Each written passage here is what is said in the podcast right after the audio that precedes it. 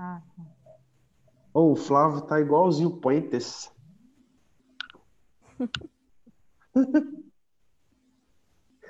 É, alguém confere lá na Soul se foi? Que Sim, não tá ao vivo no. Face já. Já tá? Ok. Já. Acabei de receber a notificação. Tem aqui. É, deixa eu voltar aqui. Pra mim não apareceu, né?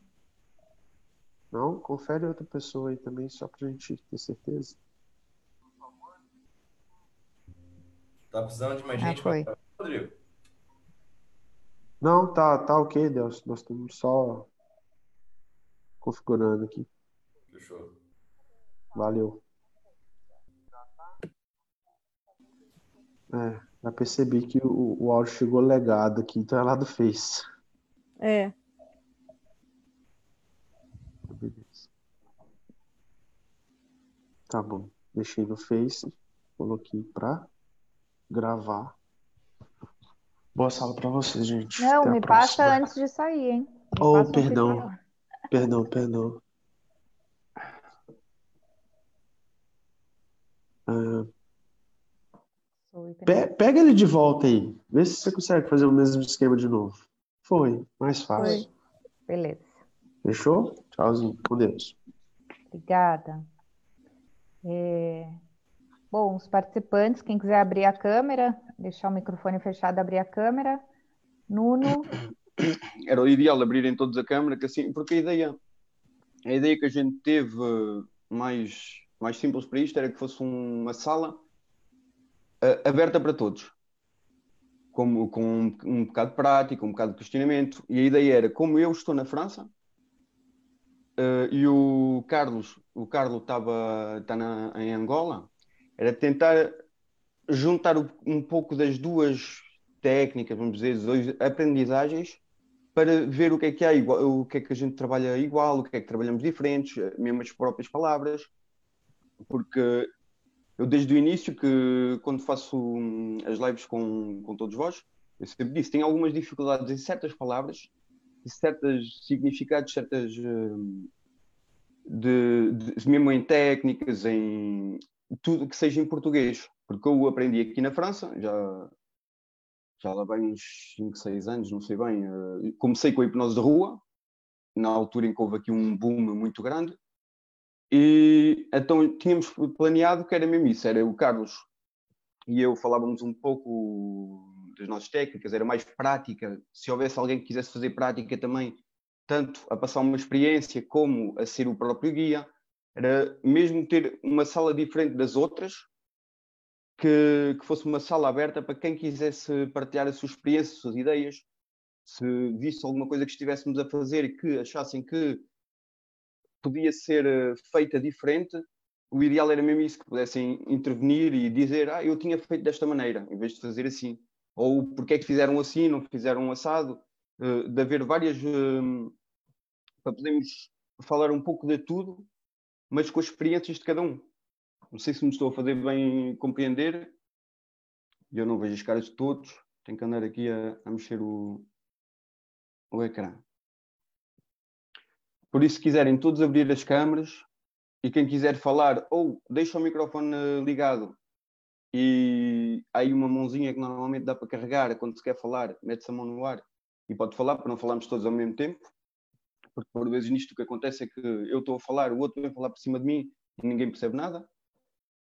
E como não está aqui o Carlos, eh, não sei bem em que ângulos é que podemos ir, mas eh, vamos ver o que é que está. Tem alguma coisa, alguma, hum, alguma ideia, alguma, algo que queiram dizer? Como é que você atua aí na sua área? Como é que você pratica o seu trabalho? Você trabalha em clínica? Qual é a sua especialidade? Agora, eu, eh, especialidade, eu trabalho um pouco com tudo, todas as temáticas. Eh, neste momento, não tenho gabinete, não tenho nada, faço ao domicílio. Uh, por internet não comecei porque ainda não, tô- não me sinto muito à vontade porque eu sou muito, eu gosto muito de trabalhar e estar em contacto com as pessoas. E- mas eu ao domicílio que comecei a fazer, gostei e acho que as pessoas aderem muito, que por vezes tem o, o lado de, de se sentem em casa porque ainda há pessoas que têm um pouco de medo da hipnose e assim sentem-se em casa, estão protegidas no, na, na, bola, na bola de proteção deles. No, eh, em termos de, de, de, especialidades, de temáticas de, trabalhar, eu não tenho uma específica. Eh, trabalho com o que a pessoa me trouxer. É claro que se eu vir que é um bocadinho acima das minhas capacidades, eu passo para colegas, tanto psicólogos, psiquiatras, uh, seja o que for, eu sempre que eu vejo que há um cliente que chega com um problema que eu veja que não é bem a minha especialidade, que eu não me sinto à vontade, eu passo diretamente a um colega. Tenho muitos colegas de tanto psiquiatria, psicólogos, uh, especialistas em certas em certas uh, problemáticas e assim que eu vejo que é melhor passar para outra pessoa, eu passo e não tenho problemas nenhum em dizer não, eu prefiro não, não seguirmos esta, esta sessão juntos e vou passá-lo para alguém mais adequado para isso, para essa temática. Muito obrigado, legal. Você faz street também? Como é que é durante esse tempo de pandemia para vocês aí? Agora, o, o street eu comecei a, como eu dizia, foi o que eu comecei, comecei com a street porque era aquele lado maravilhoso, espetacular da, da hipnose. Penso que foi há uns 5 ou 6 anos, não sei bem a data que foi. E fiz durante uns 3 anos que ia todos os fins de semana ia para a rua, todos os sábados íamos para a rua, fazíamos uh, demonstrações.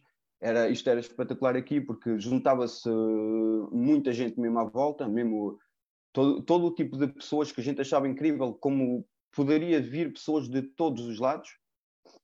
E, mas depois parei um bocado de sair à rua, eh, porque houve a altura do, também dos atentados e tudo isso, e nós começámos a ser um bocadinho uh, proibidos de, de fazer uh, ajuntamentos de, de, mais de X pessoas. E nós sabíamos que quando saíamos uh, havia muita gente que, que, se ia juntar e então não poderíamos sair a polícia não, não nos deixava.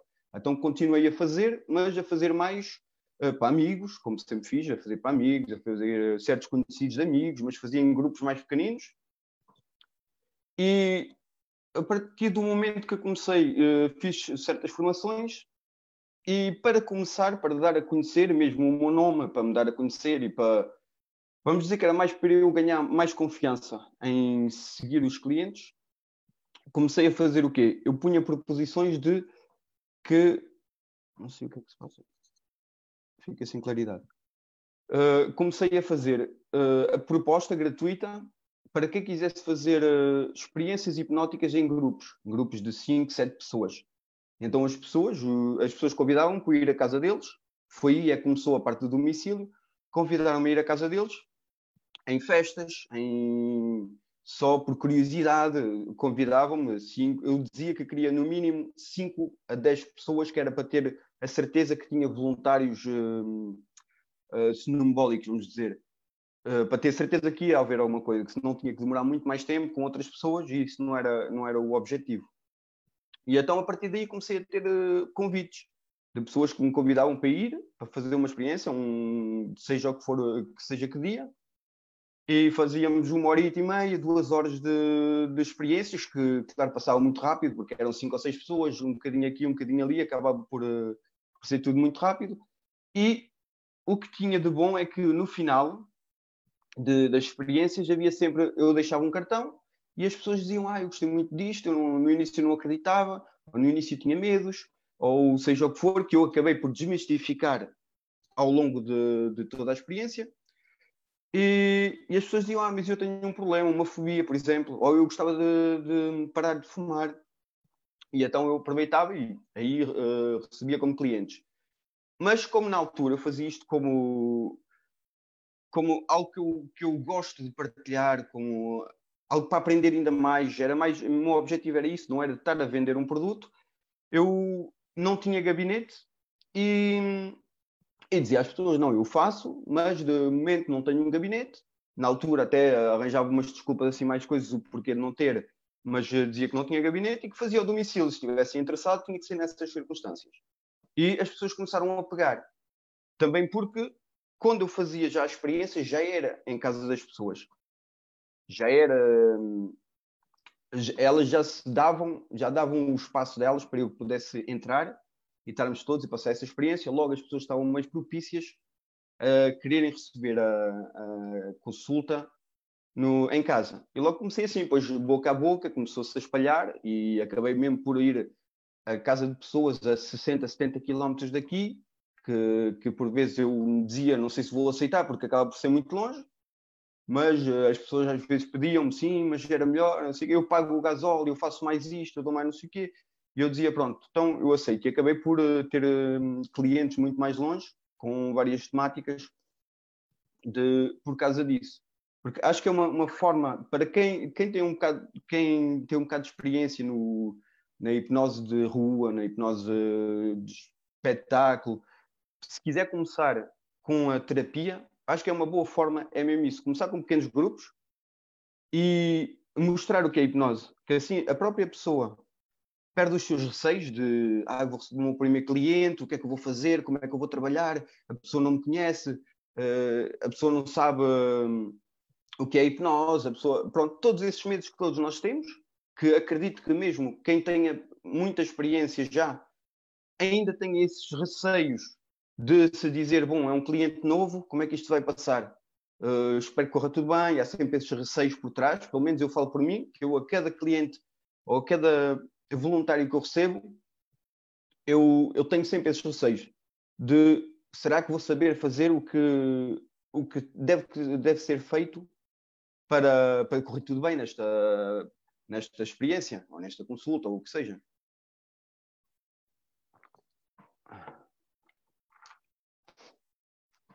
Não sei se respondi à pergunta que tinhas. Não tens o microfone ligado? É Delson, seu microfone está desligado. Perdão, falei à toa. Se a, se a hipnose é regulamentada aí, tem uma pergunta aqui no chat, está perguntando se a hipnose aí é, é, regulamentada.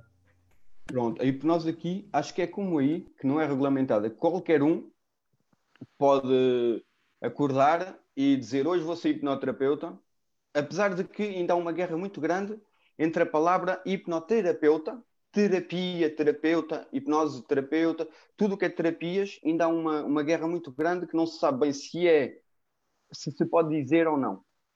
Eu, por exemplo, não uso ou uso praticante de hipnose ou hipnólogo. Gosto muito de utilizar hipnólogo, que acho que abrange o, realmente o que eu, o que eu sou e o que eu quero ser e que serei sempre, que é o hipnólogo, o estudante da hipnose.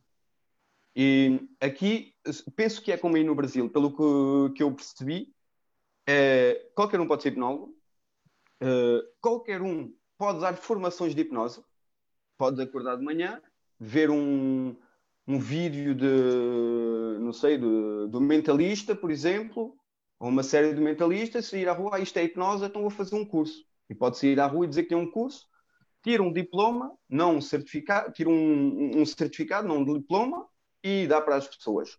E penso, pelo que me percebi, aí no Brasil é um pouco assim também, não?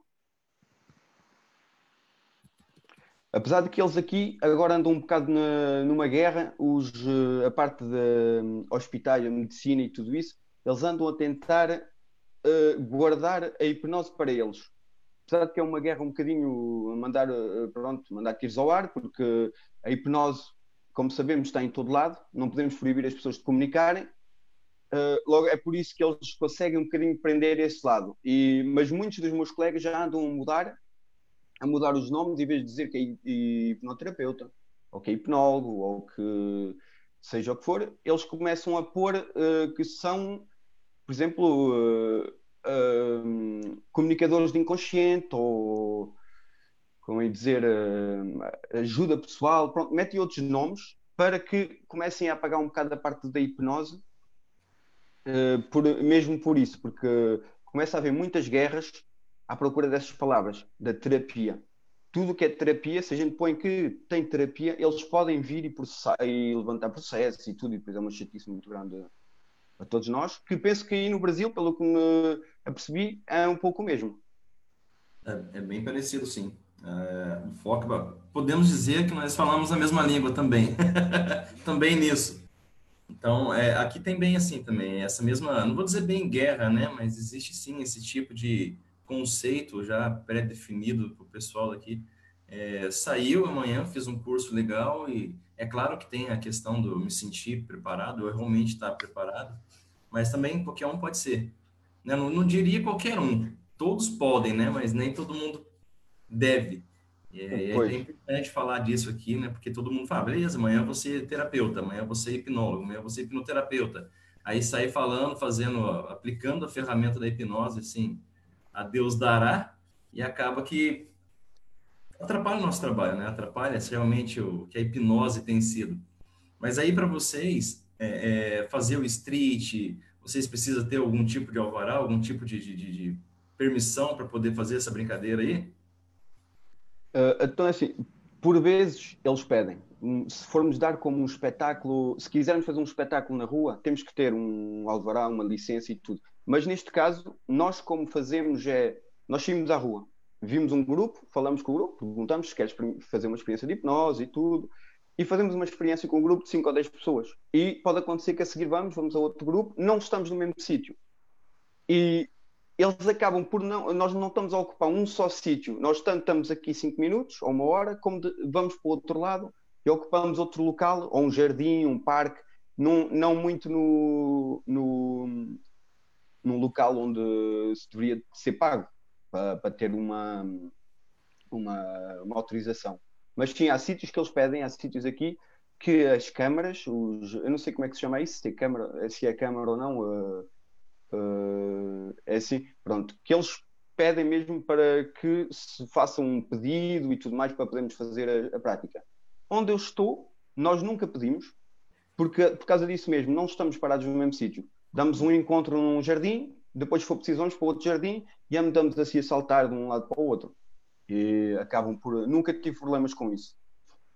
Uh, mas já há bocado, como estavas a dizer, que eu, eu achei, disseste que, pronto, é verdade que não é qualquer. Todos podem pegar na terapia, dizer que são hipnoterapeutas, mas não é todos que o devem fazer porque não têm as ferramentas para isso. E eu só, eu só queria dizer que, para mim, é mesmo isso. A hipnose é uma ferramenta. A hipnose não é uma terapia. Para mim, a hipnose não é uma terapia. A hipnose é uma, uma ferramenta, como a PNL, como outras, outras mais, são apenas ferramentas que podemos, juntando todas, faz um, faz um, uma, uma maleta de ferramentas muito, muito potente. Agora, se utilizarmos só a hipnose em si, não sei até que ponto é que vamos poder uh, trabalhar com muitas coisas. Isto é a minha ideia, a, a, a, minha maneira de pensar, de acordo com aquilo tudo que, que eu estudei até hoje e que sigo e que, que estudo. É, e, e a imagem que eu tenho, que aprendi com as escolas que eu sigo até hoje que, que eu sigo várias escolas, mas numa linhagem, uma linhagem que eu me identifico mais. Há outras escolas que eu vejo, gosto de ver um bocado como eles trabalham, mas não me identifico, logo não trabalho como eles. Mas uh, por isso, tudo o que eu digo aqui é a minha maneira de ver, não digo que é, que é a, a realidade absoluta, que é a verdade absoluta, não. Eu só digo aquilo que eu penso, que até hoje trabalhei com isso e que resultou. Há coisas que não resultaram, há coisas que resultaram. Há dias que eu saio de casa das pessoas, que eu venho quase a chorar porque não consegui fazer nada com, com as pessoas. E há dias que venho super contente porque em, dois, em cinco minutos conseguimos fazer um trabalho que, que mudou a vida da pessoa. E a questão de, de, preconceito, as dificuldades que vocês têm aí junto da hipnose? Uh, aqui há uns, há uns belos anos havia muito, muito a imagem da hipnose, da hipnose como havia aquela da hipnose do espetáculo, em que, uh, que mostram mais o, o, o, o, lado de.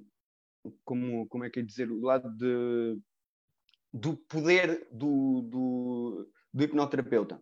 E havia essa imagem que o hipnoterapeuta é que comandava a pessoa, que era um manipulador que comandava, tinha um poder, tinha um dom. Mas ao longo dos tempos as coisas foram mudando, porque houve outros outros, felizmente, outros hipnotistas de espetáculo que começaram a chegar e, e, mostraram que a hipnose não é aquilo que a gente via há não sei quantos anos atrás, que ele vinha com os olhos abertos, com uma voz grave e que punha a pessoa em hipnose e que era ele que comandava porque tinha um poder de magnetismo. Pronto, isso mudou. E o que mudou muito foi quando começou aqui a fazer o boom da hipnose de rua. Começou realmente a mostrar que a hipnose que se vê na televisão não é a verdadeira hipnose. Porque quem começou a sair à rua não vinha com aquela ideia de uh, eu tenho um poder, vou-te levar a um estado uh, alfa, tetra, o que seja, mas és tu que tens o poder, entre aspas, o poder, e eu só te vou guiar, vou-te mostrar o que é que tu tens que fazer. Se não resultar desta maneira, vamos tentar de outra maneira para conseguires alcançar, alcançar o teu estado. E pronto. E as pessoas começaram a perceber-se disso e a ganhar um pouco menos de medo. Que hoje em dia ainda tem pessoas que, que pensam, como eu costumo ouvir aí vocês dizer, que é do capeta, que, que vem a pessoa que ainda pensa que, que manda nisto tudo, mas já começa-se a perder muito esses medos. E as pessoas já começam a saber o que é hipnose, porque aqui também eles já começam a fazer muito na televisão, a, fazer, aqui eles fazem um programa que é o as, um, as estrelas uh, em, uh, em, hipnose. É os, uh, ou seja, é os, as pessoas daqui, os cantores, os, os apresentadores de televisão, que vão ao programa e vem um hipnólogo que, que faz brincadeiras de hipnose de rua, hipnose de espetáculo, faz brincadeiras com eles e faz assim uma, uma, uma emissão de televisão que as pessoas começam a conhecer um pouco mais do que é a hipnose. E depois foi o trabalho dos hipnotistas de rua que acho que fez mesmo mudar a imagem de a imagem da hipnose na comunidade, neste caso francesa, não é? Porque o resto não sei. Mesmo na Inglaterra acho que também aconteceu um pouco isso de, mudou muito a imagem das pessoas perderem um bocado dos medos. Apesar de que uh, quando uma pessoa vai ver alguém a fazer hipnose de rua e quando vai ver alguém que faz hipnose na clínica, uh, as técnicas mudam muito. Mudam, há por vezes muito mesmo, porque, claro, a hipnose de rua utilizam mais técnicas rápidas, não é? Porque o interesse é em 5 minutos. Já fizemos ali não sei quantos fenómenos hipnóticos e na, na hipnose de, de, clínica já é diferente. Pronto, como vocês sabem, já não é utilizada essas técnicas, são utilizadas mais eh, técnicas mais lentas, mais, eh, pronto, levar o tempo a conhecer a pessoa, porque temos que ter a certeza de levar a pessoa ao estado de hipnose.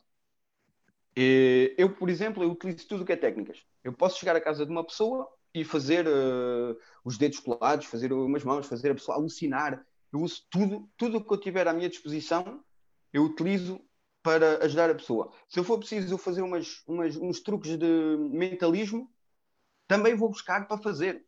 Se eu achar que a pessoa está de acordo com isso e que é isso que vai ajudar a fazer o declique para, para ela evoluir, eu vou utilizar tudo o que tenho à minha disposição. Para mesmo, não vou só limitar a. Eu aprendi técnica Elman e vou fazer isto. Eu atendi, uh, aprendi com o Ericsson vou fazer isto. Não, eu tento misturar tudo o que me venha no momento para, para trabalhar com a pessoa. Inclusive, estava-me a lembrar, uma vez eu recebi um, uma criança. Acho que foi, foi a primeira criança que eu recebi. Eu não trabalho com crianças, quando tenho crianças, mando para outros colegas, porque não é a minha área. Mas neste caso era uma criança, era um, o filho de um amigo meu.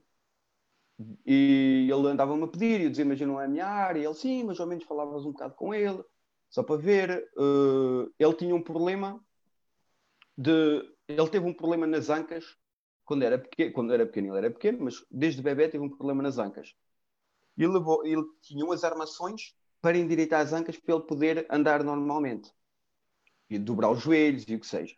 Ele andou assim, ele tinha 8 anos e andou assim até desde os, acho que foi dos 3 anos até aos 7, 8 anos quando eu recebi, ele tinha 8 anos, foi até aí. Ele tinha dois ou três meses de tirar, eh, tinha tirado as, as armações, dois ou três meses antes.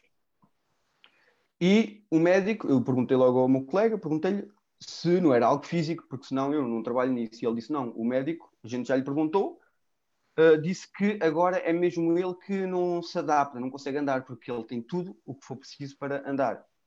E eu, ok. Uh, acabei por receber a criança, após 20 eh, mil pedidos do meu amigo, eu disse, bom, está bem, vamos ver o que é que podemos fazer. uma criança super inteligente. Se eu fechasse os olhos e ouvisse uma voz mais grave, eu pensava que era um adulto mesmo. Isso ajudou-me muito também para eu poder guiar, porque senti mais à vontade, sabia que ele ia perceber tudo o que eu queria lhe dizer. E o que aconteceu é que eu com a criança, eu fiz duas sessões com a, com a criança, mas a primeira sessão, a criança já eh, no dia a seguir já andava e já corria. Estava espetacular. Mas o que é que eu fiz? Eu, eu trabalhei com ele, trabalhei o que tinha de trabalhar, mas também lhe dei um, uma, uma ideia de que quando, ele, quando acabássemos as nossas, a nossa terapia e, e que ele tivesse a andar normalmente como ele queria, não é como os pais querem, como ele queria, como ele desejava poder se movimentar. Eu ia lhe mostrar como fazer um truque de magia que eu lhe tinha mostrado antes. Não sei o porquê, não sei o contexto, mas nesse contexto que houve, eu fiz um, um papel desaparecer na mão, um, um, truque básico, com uma moeda que desaparece. E calhou eu, por acaso, me lembrar disso e fazer esse truque de fazer desaparecer o papel. E ele ficou super impressionado como uma criança, claro, super impressionado, como é que se faz, como é que não se faz. E eu, na minha ideia, eu disse, ok, eu preciso da força de vontade dele para mudar. Então eu disse-lhe, ok, eu vou-te mostrar o truque, a técnica, vou-te mostrar como se faz para poderes fazer a toda a gente. Fazes ao teu pai, à tua mãe, à tua irmã, aos teus amigos. E, mas só mesmo quando tu voltares a andar, quando tu começares a andar, porque ele nunca andou como deve ser. Aí é que eu achava um bocadinho mais complicado, porque ele não tinha muita ideia. Mas eu disse quando tu começares a andar, como tu achas que é normal, quando tu sentires que evoluíste.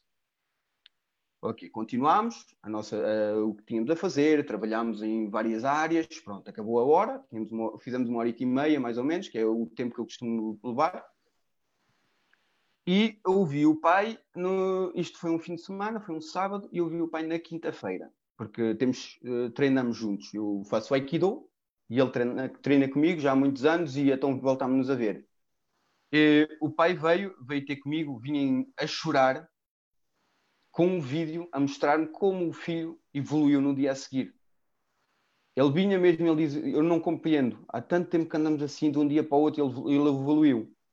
Uh, não, mas a primeira coisa que ele me disse, o pai, foi que ele disse, ele disse uh, ah, o Lucas disse para disse que agora já pode já está pronto para aprender magia. E eu não. Ok, depois vi aquilo, quando o vi, foi a primeira coisa que ele me disse: olha aqui, olha para mim, já posso aprender a magia. Ou seja, não foi a terapia em si, toda que eu fiz, as técnicas que fizeram ativar isso. Mas eu penso que foi mesmo o, o, o dizer, no momento, no dia que tu abres esta porta, tu vais poder passar para o outro lado. Mas só quando encontrares essa chave, abris essa porta e fores para o outro lado é que vais ver o que se passa do outro lado. E então ele, pôs, ele fez tudo o que tinha que fazer para poder melhorar. E foi, e hoje em dia ele corre, porque eles, eles tinham muita, muita tristeza nisso, porque eles iam, era a primeira vez que eles iam de férias todos juntos porque já desde que ele nasceu que eles não podiam ir de férias, porque não podiam fazer nada, que tinham que estar sempre a dizer ele, a cadeira de rodas, a armação e tudo isso.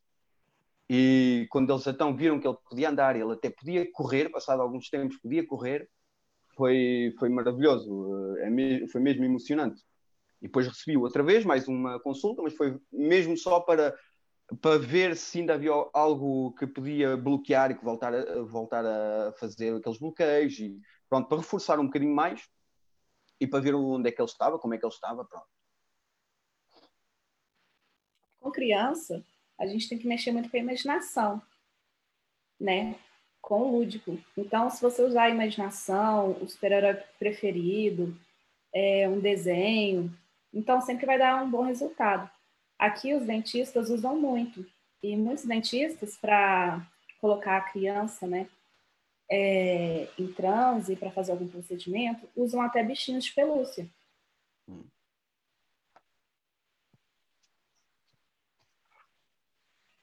Aí, é, na Europa, é, já dá, é, você tem a, alguma percepção que dá para viver exclusivamente da hipnose?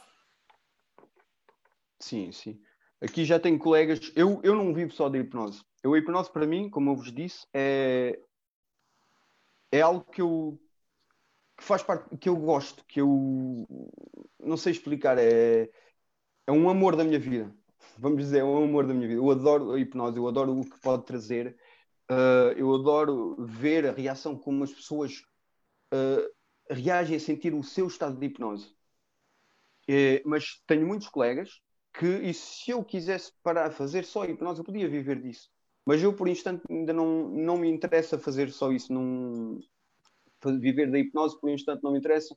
Para já, porque tenho a ideia que o momento que eu vou, vou fazer isso, se calhar tenho medo de perder um bocado desta parte uh, infantil de, de, que eu adoro a hipnose. Tenho medo que se torne um bocadinho mais profissional. Tem que ser assim e tenho que ter a certeza que que tudo vai correr bem, senão eu não vou comer no dia a seguir.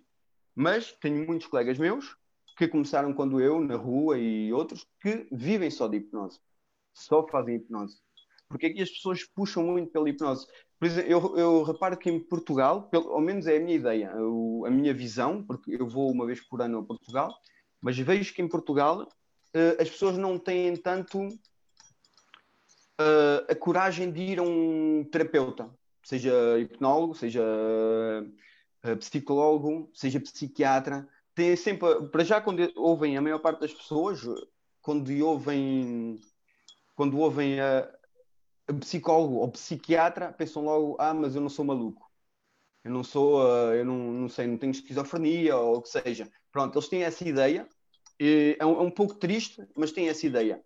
E aqui na França, pelo que eu já vi de, de, de tudo, do, do, global das pessoas que eu vi, as pessoas já não têm esse problema. As pessoas vão a um, um hipnoterapeuta, vão a um psicólogo, vão a um psiquiatra, porque sentem que têm um problema. Por vezes, porque tentaram outros, outros tipos de, de terapias, não resultou, e foram um terapeuta, um hipnoterapeuta, ou que seja. E são, mas são muito mais abertos que, por exemplo, eu vejo em Portugal. Posso estar enganado, posso estar enganado porque só vou lá uma, uma vez por ano, e, mas posso estar enganado nisso, mas para mim, ao meu ver, é isso. Eles aqui são muito mais abertos a esse tipo de terapia. E quando se faz, fala aqui em hipnoterapia, as pessoas sabem o que é. Tem, ao menos, eh, vamos dizer, 80% das pessoas sabem o que é hipnose. Sabem ou já ouviram falar, não quer dizer que conheçam e sabem o que é. Em Portugal já tem, sinto que tem aquela, aquela imagem de ou não sabem o que é hipnose, dizem, ah, o que é isso? Nunca ouvi falar. Ou dizem, ah, não, mas eu não posso olhar para ti eh, porque os teus olhos vão, vão penetrar na minha alma, não sei. E, mas aqui eles já são muito abertos e tenho muitos amigos que trabalham nisso, de só, só trabalham com a terapia da hipnose. Muito bacana. E qual o valor da, da consulta? Aproximadamente, Agora, uma média? Pronto. Aqui tudo depende de, de onde estamos.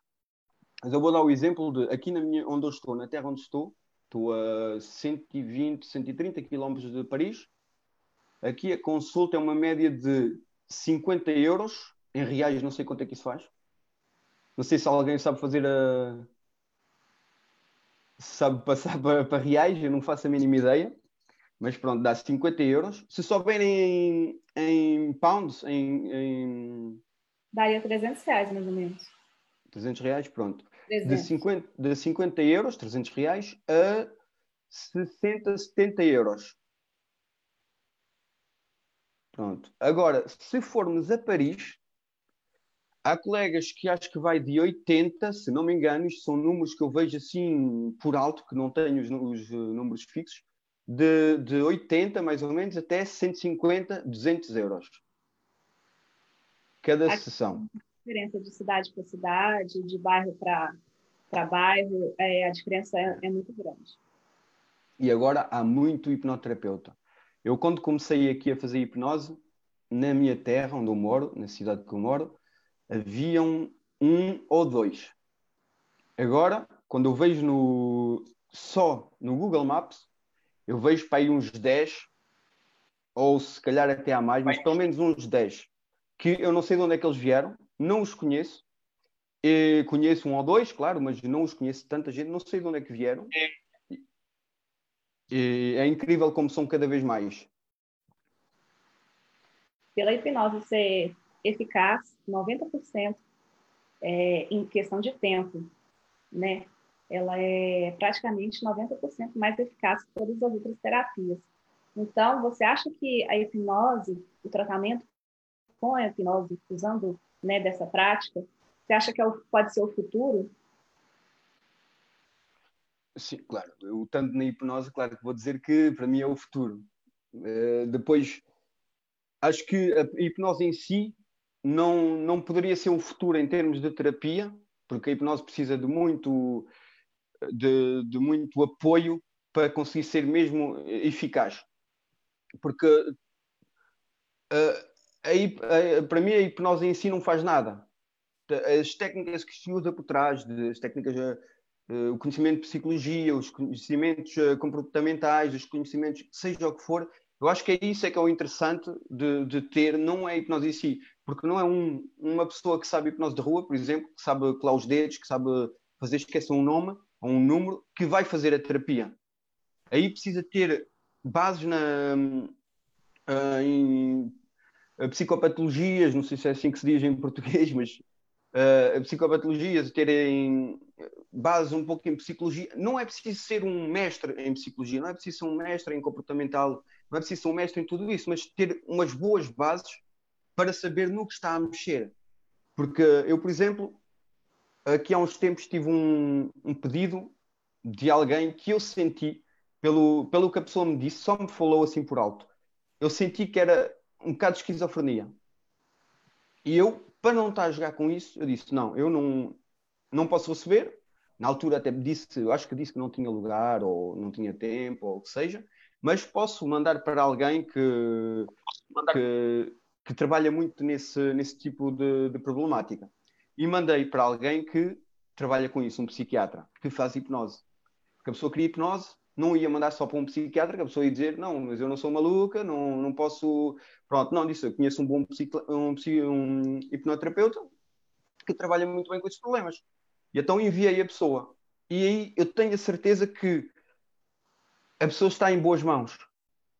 Porque ele vai saber, se for preciso receitar medicamentos, ele vai receitar. Se não for preciso, ele não vai receitar, porque ele também não é, não é uma pessoa que, que está ali para receitar medicamentos. Eu sei que há certos psiquiatras que, infelizmente, ainda têm a ideia que é só medicamentos, só medicamentos. E, mas é, felizmente já há muitos que não, que tentam usar todas as técnicas e depois é que tentam trabalhar com isso, com o máximo de medicamentos e tudo mais. E, eu, pessoalmente, há muitas problemáticas no trabalho porque não tenho ferramentas para isso. Por isso é que eu, estava a dizer, para mim, a hipnose em si não é nada. A hipnose em si é um estado que, que quem passa por ele adora, que ama, mas em si não faz nada. É preciso outras, outras coisas aí por trás. É preciso saber onde estamos a guiar a pessoa, é preciso saber conduzir eh, essa, essa viatura para sabermos onde, onde queremos levar a pessoa. Porque senão a pessoa só vai ali, vai descansar, relaxar e está bom. Sim, Nuno, eu queria fazer uma pergunta.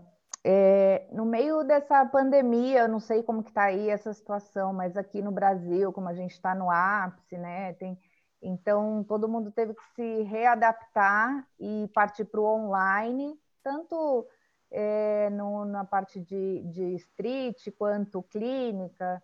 E aí está todo mundo migrando para esse atendimento online. Eu queria saber aí como que tá, né? Se, se eu não sei se vocês ainda estão é, nessa, no auge da pandemia ou não, mas assim, já tinha esses atendimentos online? É, como que está sendo isso aí? Então, uh, houve um boom também, como aí, de atendimentos online. No início, antes de tudo isto, havia, vamos dizer, metade da, população de hipnoterapeutas que dizia ah, isto online não, porque isto não é incompreensível, não é inadmissível, porque não estamos perto da pessoa, não sentimos a pessoa, se a pessoa está num, numa emoção muito forte, uma regressão, ou o que seja, de repente fica sem som, ou perdemos o contacto, pronto, era mesmo as críticas de uh, vocês são um demónio se fizerem isso. Então, chegou a pandemia, como, como em todo lado, e começou-se a ver todos esses que diziam mal e todos os que, que já aceitavam, mas não faziam, e outros que faziam, a começarem a propor isso. mesmo escolas começaram a propor uh, formações online, mas depois presencial, mas o, a parte teórica em online, e depois, quando tudo isto passasse, faziam a parte da prática, porque aqui as formações, as formações, eu digo boas formações, que a gente diga que saímos lá minima, minimamente preparados, são de uma média de 30 dias. São por vários, vários módulos que eles fazem. E, e é só para, para ter um início de tudo isso. Então eles propunham teórico online e prática depois, quando se pudesse, uh, pessoal, porque a prática online é um pouco, era um bocadinho mais complicado para eles. Uh, mas começaram a fazer todos consultas online. E o que aconteceu foi que muita gente que começou a fazer consultas online começou a ter os, os clientes que, necessários e começaram a dizer que ah, eu já não vou voltar ao consultório. Porque agora online já não pago consultório, já não, as pessoas não pagam o transporte, as pessoas não têm que pagar o, o, o, parque se for preciso pagar, as pessoas já não se têm que preocupar em, em levar uma hora ou meia hora antes para chegar a tempo, eu não tenho que ter sala de espera. E tudo isso, eles disseram, não, para mim é muito melhor, só tenho que ter uma internet, um telefone ou um computador e posso fazer tudo assim. E então começaram a fazer muita terapia e eh, acredito que quase todos, que agora deve ser tipo 90% de, dos hipnoterapeutas, fazem terapia online. E, e, de, e, eu não faço, pessoalmente não faço, porque ainda não me sinto muito à vontade para isso. E, não, é tal coisa, eu, eu, pessoalmente sinto que há coisas que faltam, apesar de que sei que é muito eficaz, porque já vi trabalharem, já tenho, eu, eu estou, tenho colegas que fazemos, uh, que fazem, uh, não sei como é que se diz, mas vimos os vídeos das sessões de hipnose deles e eles vão, vão dizer o que é que estavam a fazer naquele momento. Uh, não sei se diz descript, de, de, de, descriptar, uh, como é que se diz? Uh, não tenho a palavra, mas vão reformular tudo o que fizeram naquela sessão, o que fizeram e o que poderiam ter feito para correr melhor, e tudo online. Fizeram a sessão online, como nós estamos aqui, uhum. e gravaram para depois podermos rever essa sessão online e ver onde é que se trabalhou e como é que se trabalhou e as pessoas começam a se sentir super à vontade para trabalhar assim online. E muitas pedem mesmo assim porque não têm a possibilidade de, de, de transporte.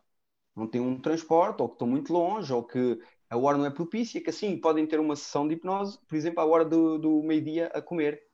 Podem estar a comer e pegar na hora de, de hipnose para isso. Dizerem, olha, é o único tempo que tenho, não me posso deslocar, mas será que dá para ter uma sessão aqui?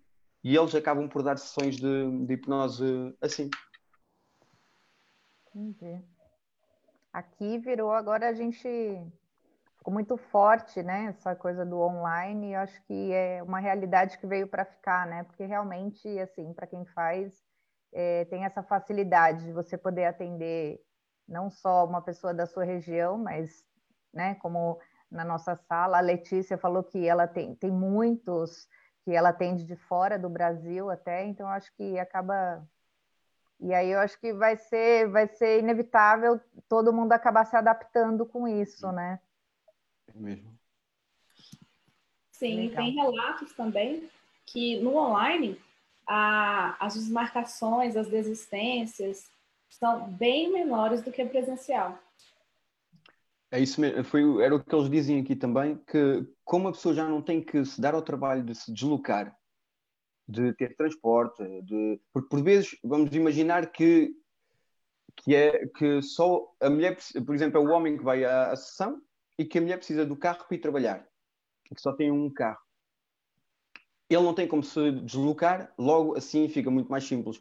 Ou o inverso, se for a mulher que tem uma, uma, uma terapia e o, o homem é que pega no carro e assim torna-se muito mais simples. E eu acho que as pessoas também têm a parte que se sentem mais protegidas de estar à distância, podem se dar mais porque sentem que não lhes vai acontecer nada. Porque como ainda há aquele, aqueles medos de o que pode acontecer na hipnose, as pessoas por vezes sentem-se muito à vontade porque sabem que basta só desligar o telefone que já estão protegidas. Deu Carlos, chegou aí o Carlos, chegou e. O Carlos conseguiu. É, estava com problema na net. É, enquanto ele é, resolve. E como você capta os seus clientes online? Esses clientes? Qual a sua forma? Uh, eu faço um pouquinho, eu, é mais uh, boca a boca. Eu é, tive um cliente, esse cliente vai falar à amiga, que fala a outra amiga, que fala a outra amiga ou amigo. Eu falo amiga porque a maior parte dos meus clientes são, são mulheres. Uh, homens já tive dois ou três, mas que, que, que digo dois ou três, por exemplo, por ano, dois ou três, mas que vêm com a mulher, por exemplo, ou vêm com a mãe, mas são mesmo, é raro é praticamente sempre mulheres que vêm, que, que chamam para ter as sessões de, de hipnose. Uh, agora, eu, eu tenho um site também de, de, Facebook que meto coisas de vez em quando, às vezes faço umas postagens, umas, umas publicações e tudo isso, mas não é por aí que eu vou buscar, é mais mesmo boca a boca. Porque comecei com um amigo, esse amigo falou a um amigo dele, que daí começou a fazer um, a falarem por todo lado que há pessoas vêm que eu não sei de onde é que vêm, que dizem que conhecem tal pessoa, mas que essa pessoa ouviu falar que a outra pessoa ouviu falar que a outra pessoa fez uma sessão de hipnose. E eu, pronto, está bem, vamos ver. A melhor propaganda é o vocabulário. É, por mim, eu acho que é o, o, melhor que pode haver. Apesar de que eu também tive muito na fase que fazia o street, eu aproveitava e dizia, ah, e se quiserem, se tiverem um problemazinho, temos aqui. E davam uns cartões que que andava sempre comigo, dava uns cartõezinhos e a pessoa podia-me contactar, ou dava o Facebook, ou dava o que seja.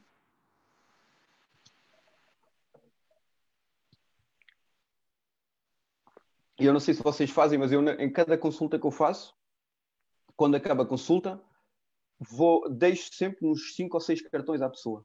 Digo, ah, se por acaso se quiser, uh, se conhecer alguém que precisa, já tem aqui isto, estar aí à procura do meu nome, já tem aqui o cartão. Eu dou-lhe 5 ou 6 cartões que a pessoa depois acaba por passar aos amigos, que vai muito rápido a, a partilhar e é simples para terem o meu contacto. Ótima técnica. Ótimo. E você acha que os homens, na terapia, eles são mais resistentes que as mulheres? Eu acho que eu para mim não há. É, se dispor a fazer o tratamento, no caso. Eu acho que não, eu acho que não há, eu acho que não há essa essa. Eu poderia dizer, por exemplo, no, se eu visse o meu geral, eu poderia dizer sim, eles são muito mais resistentes, porque só tive, por exemplo, um ou dois por ano, e são muito mais resistentes. Mas eu tenho, por exemplo, colegas que só têm homens. Eu acho que está mesmo igual, está 50%, 50-50. É... Talvez, talvez tenha a parte de que uh, depois é o meu, o meu ver, o meu protótipo, entre aspas, das mulheres, que as mulheres gostam mais de falar, gostam mais de desabafar. E logo o homem gosta de guardar para ele. Mas isto é a minha imagem, a minha imagem que eu tenho, que se calhar vai mudar daqui a cinco minutos ou daqui a dois dias, se calhar penso de outra maneira. Mas como gostam mais de falar, desabafar, contam mais os seus problemas, uh, têm se calhar mais facilidade em procurar um, um terapeuta. Mas em termos de consultas e isso, se fizermos, porque eh, aqui nos grupos que eu estou aqui da França, os, os grupos eh, já fizemos também essa fazer uma sondagem de uh, quantos clientes têm homem e mulher, quantos clientes têm homem, pronto, e viram que estava ela por ela. há quem tenha só homens, há quem tenha só mulheres. Há, por exemplo, mulheres que só se sentem à vontade com mulheres, ou mulheres que só se sentem à vontade com homens, e acredito que esteja a 50%. Mas como as mulheres têm, penso que têm mais aquela facilidade de se entregarem, de falarem das emoções, de falarem do que se passa, de quererem evoluir, uh, acredito que, pronto, talvez pudesse ser propício a isso. Nuno, eu não sei, eu não peguei o começo, eu não sei se você chegou já a falar sobre isso, assim, mas me despertou uma curiosidade. Como que a hipnose chegou na tua vida? Não sei se você chegou a já falar sobre isso. Uh, não sei. eu, por vezes, pergunto-me qual foi o dia em que eu, que eu vi uh, hipnose. Uh, eu não faço... Porque mesmo antes de eu começar a fazer hipnose da rua, e demorou muito tempo até eu começar com os primeiros voluntários, eu já conhecia a hipnose, já seguia um pouco a hipnose, mas não fazia hipnose. Mas não faço, porque eu às vezes tenho, tenho imagens de quando eu era mais pequeno, de 14, 15 anos, que seja, se calhar menos, não sei, que já lia livros relacionados com a hipnose. Por vezes não falavam hipnose em si, não diziam hipnose, mas com com pressupostos, com, com como é dizer, com técnicas de hipnose, com tudo que ligava. Eu acredito que tenha sido de muito novo, porque para já, uh, na minha parte, da minha mãe, a minha irmã, já, tem, já sempre fizeram uma, a parte holística do reiki, uh, terapias com yoga, de, depois as partes de cartas, de runas, seja o que for. Ou seja, eu sempre tive um pouco ligado a essas coisas. Mas acredito que tenha sido um escape, um, um, talvez um querer diferenciar um pouco disso ir escolher a hipnose, que não é o que fazem, que elas é mais a parte da meditação, o, o yoga, as runas, o, as cartas, o reiki, pronto, seja o que for. Eu, se calhar, foi a querer me diferenciar um bocado e fui à procura dessa parte, se calhar não, não conscientemente, mas acabei por me distinguir um pouco mais por isso. Mas já há muitos anos que eu me lembro de ir à procura disso, das partes de psicologia, da parte do comportamento, sempre adorei a parte do comportamento, do, da, da leitura corporal, de, de, de, tudo isso, e não, não consigo me identificar qual foi o momento em que fez boom, e hipnose chegou à minha vida.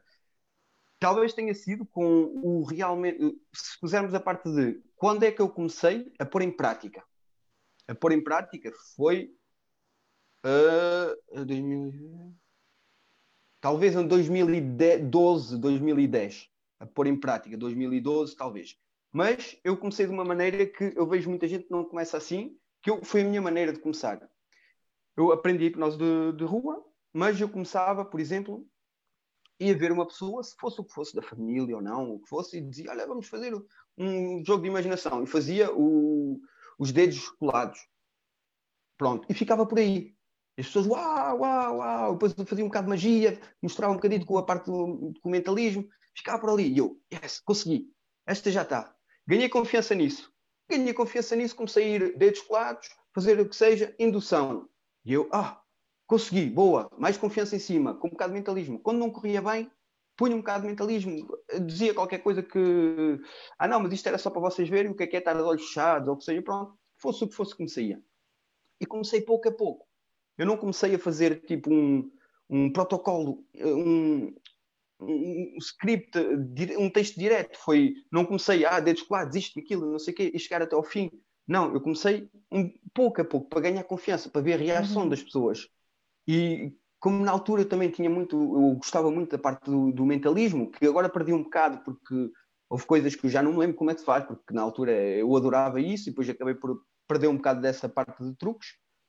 E mostrei tudo uh, muito no, tudo junto para esconder um bocado o que é que eu estava a fazer. Até que ganhei mais confiança, comecei a ver o que é que era e para mim veio naturalmente começar a fazer as coisas. Legal. E aí você fala que ah, você começou a colocar em prática isso há 10 anos, mais ou menos. É, uh, isso foi uns... lá em Portugal ou você já estava aí? Aqui na França. Eu aprendi tudo aqui na França. Tudo aí. E comecei, mas muito devagarinho. Foi para aí em 2012, talvez, que eu comecei, 12, 13, que eu comecei a sair à rua e mesmo assim ainda me acontecer de. Eu lembro-me da primeira vez que eu saí à rua, estava tão nervoso, estava tão fora de mim, que eu sabia o que é que eu ia fazer. Já tinha feito várias vezes, mas cheguei e ainda estava um bocado confuso, porque havia coisas que eu não sabia, e cheguei encontramos os voluntários na rua, era um grupo de, de um grupo que lá estava a, a, falar e tudo, eles eram bem uns 10. Chegamos lá, hipnose, isto e aquilo, e eu vou cheio de confiança, estou ao pé da pessoa e digo, dorme, mas uhum. sem contexto nenhum. Não sei porquê, não me perguntei o porquê, mas cheguei ali e dei a palavra do dorme sem contexto nenhum. Não sei como é que fiz, safei-me daquela situação, porque senti-me um bocado constrangido, um bocadinho uh, tirem-me daqui, apetecia-me se tivesse um buraco, mandavam para dentro desse buraco, mas foi a primeira vez que eu saí à rua e que estava, era tanta gente, nós éramos muitos hipnoterapeutas, uh, uh, hipnólogos de rua, hipnotistas,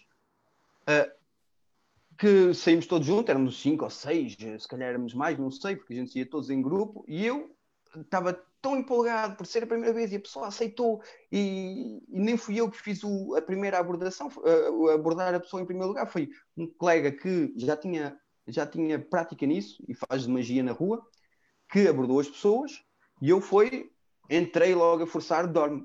Poderia ter tido sorte e a pessoa caía, mas uma pessoa não sabia, uma pessoa não sabia o que era, uh, é claro, e eu fiquei um bocadinho embasbacado, fiquei um bocadinho o que é que eu vou fazer daqui, deixei-me lá fugir desta situação e acabei por me safar uh, bem, sem, sem muito transtorno. Mas acho que aí foi as primeiras uh, as primeiras fases que eu tive mais contacto tem sido a hipnose em si mesmo, a hipnose de rua.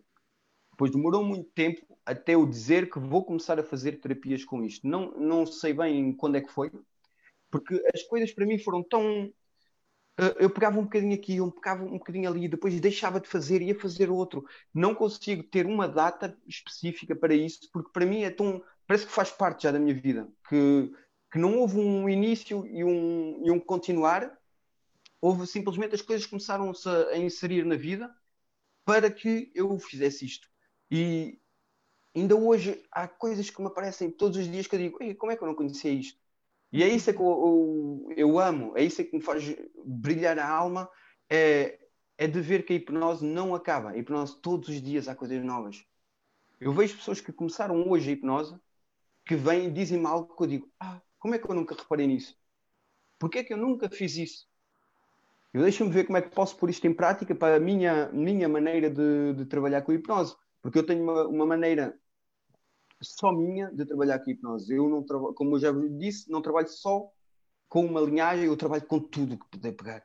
E gosto muito de utilizar a parte da hipnose, hipnose de espetáculo, hipnose de rua, vamos dizer. Gosto muito de utilizar isso, porque acho que uh, ganhamos, ganhamos tempo em induções, ganhamos tempo em muita coisa quando chegamos ao pé da pessoa e mostramos os pequenos de um dedo que colou, ou, ou só quando, não sei se vocês conhecem, é do quando se está de pé e faz o corpo, o corpo hum, cair para trás ou cair para a frente.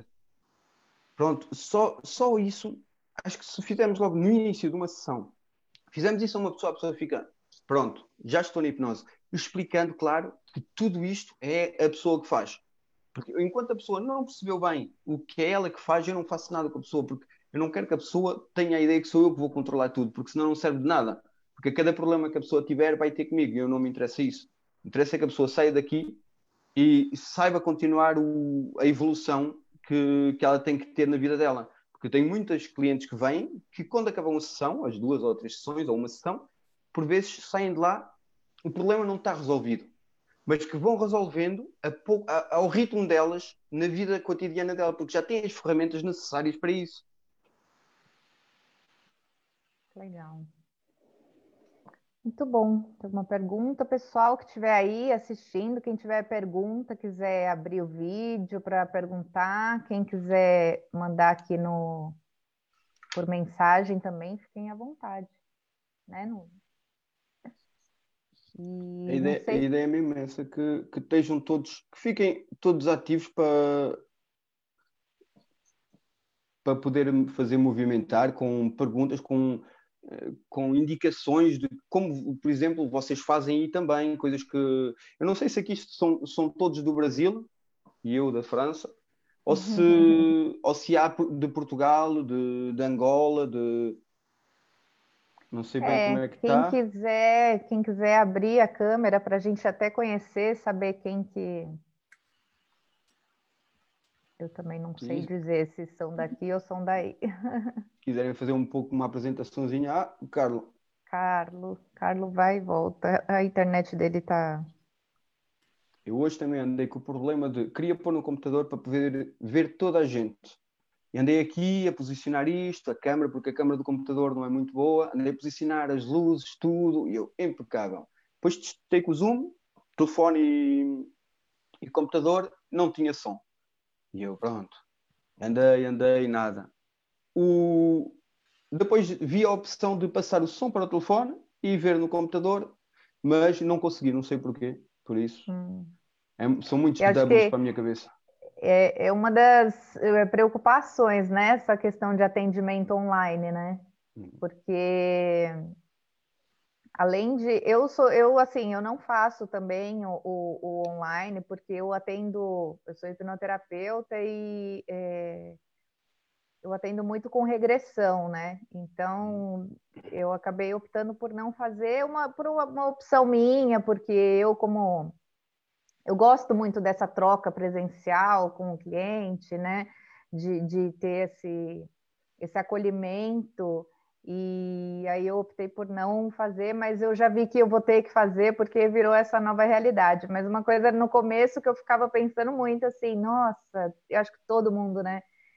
Se a internet cai, se a gente tem um problema de conexão, como que faz? E acho que isso está muito, muito é, em alta, né? Esses debates assim, nesse, em qualquer tipo de segmento, né? Que hoje tantas reuniões, tantas coisas estão sendo feito online, né? Eu, para, mim, eu... O, para mim, o obstáculo maior que eu sinto no, no atendimento online, seja o que for atendimento, ou seja, passar uma experiência, seja o que for, é o tempo de reação e o, a capacidade de observar o que a pessoa. Eu gosto de observar as emoções no corpo da pessoa. Eu gosto de ver se houve uma mão que mexeu, se houve uma palpitação, se houve, seja o que for.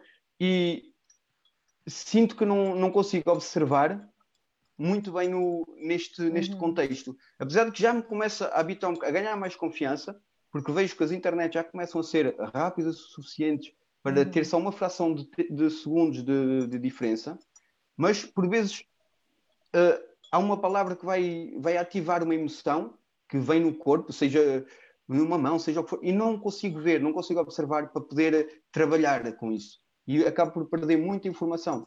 Uh, eu quando, quando, quando estamos a fazer os, a parte de um, observar as sessões de hipnose que, que eu vos falei há bocado, falar de, dos vídeos, acontece que mesmo a própria pessoa que, tá, que, que fez a sessão de hipnose, ela diz que diz, ah, reparei que houve aqui uma emoção que eu podia ter aproveitado para trabalhar e que não, não vi na altura. Porque não estava a observar a, a, pessoa porque não deu para observar. Ali já tinha mais tempo e já conseguiu observar uma emoção, um, uma, como se diz, uma, uma, reação. Por exemplo, a gente quando diz uma palavra que não convém à pessoa, a pessoa tem, tem microexpressões se a gente não as conseguir ver, se calhar vamos no sentido errado. Se a gente estivermos a dizer algo à pessoa que a pessoa não concorda e se ela não falar, só simplesmente engolir em seco e dizer ah, sim, mas não é isso bem que eu, que eu sinto, tu não estás aqui em sintonia comigo nós não ouvimos. Agora, se virmos essas microexpressões no momento exato, podemos aproveitar para modificar o que estamos a dizer, ou corrigir, ou dizer, pronto, por vezes até nos enganamos, mas afinal o que eu queria dizer era isto. E aí já vamos levar a pessoa no, no sentido em que ela quer ir. Porque se formos contra um muro, não serve de nada. Precisamos de passar do outro lado. Uhum. E acredito que, é, para mim, o maior obstáculo é mesmo esse é o não poder observar tudo o que está a passar no corpo da pessoa. Porque a visão nós temos, o áudio também temos, mas eh, as sensações que ela vai ter, ou ela nos diz, ou nós temos que observar. E logo acredito que em vídeo temos que ter muito mais perguntas, temos que dizer muito mais vezes o que é que está a sentir, o que é que se passa. Porque em presencial, por exemplo, se ouvir a pessoa que, que abriu a boca, no momento que eu disse alguma coisa, ou fechou, cerrou a boca, ou abriu, se montou as sobrancelhas, posso o que é que se passou aí? O que é que se passa? Que emoção foi essa, por exemplo? O que é que, que, é que houve aí dentro? Porque a pessoa está a comunicar connosco, está-nos a dizer que está alguma coisa, ou bem, tanto pode ser que eu estou no bom caminho, ou que está errado, ou simplesmente a querer-nos dizer, e se fôssemos por aqui, se calhar eu até gostava mais. E não tendo essa observação total, é isso que me mete um pouco mais de, de travão a fazer uh, no a fazer online.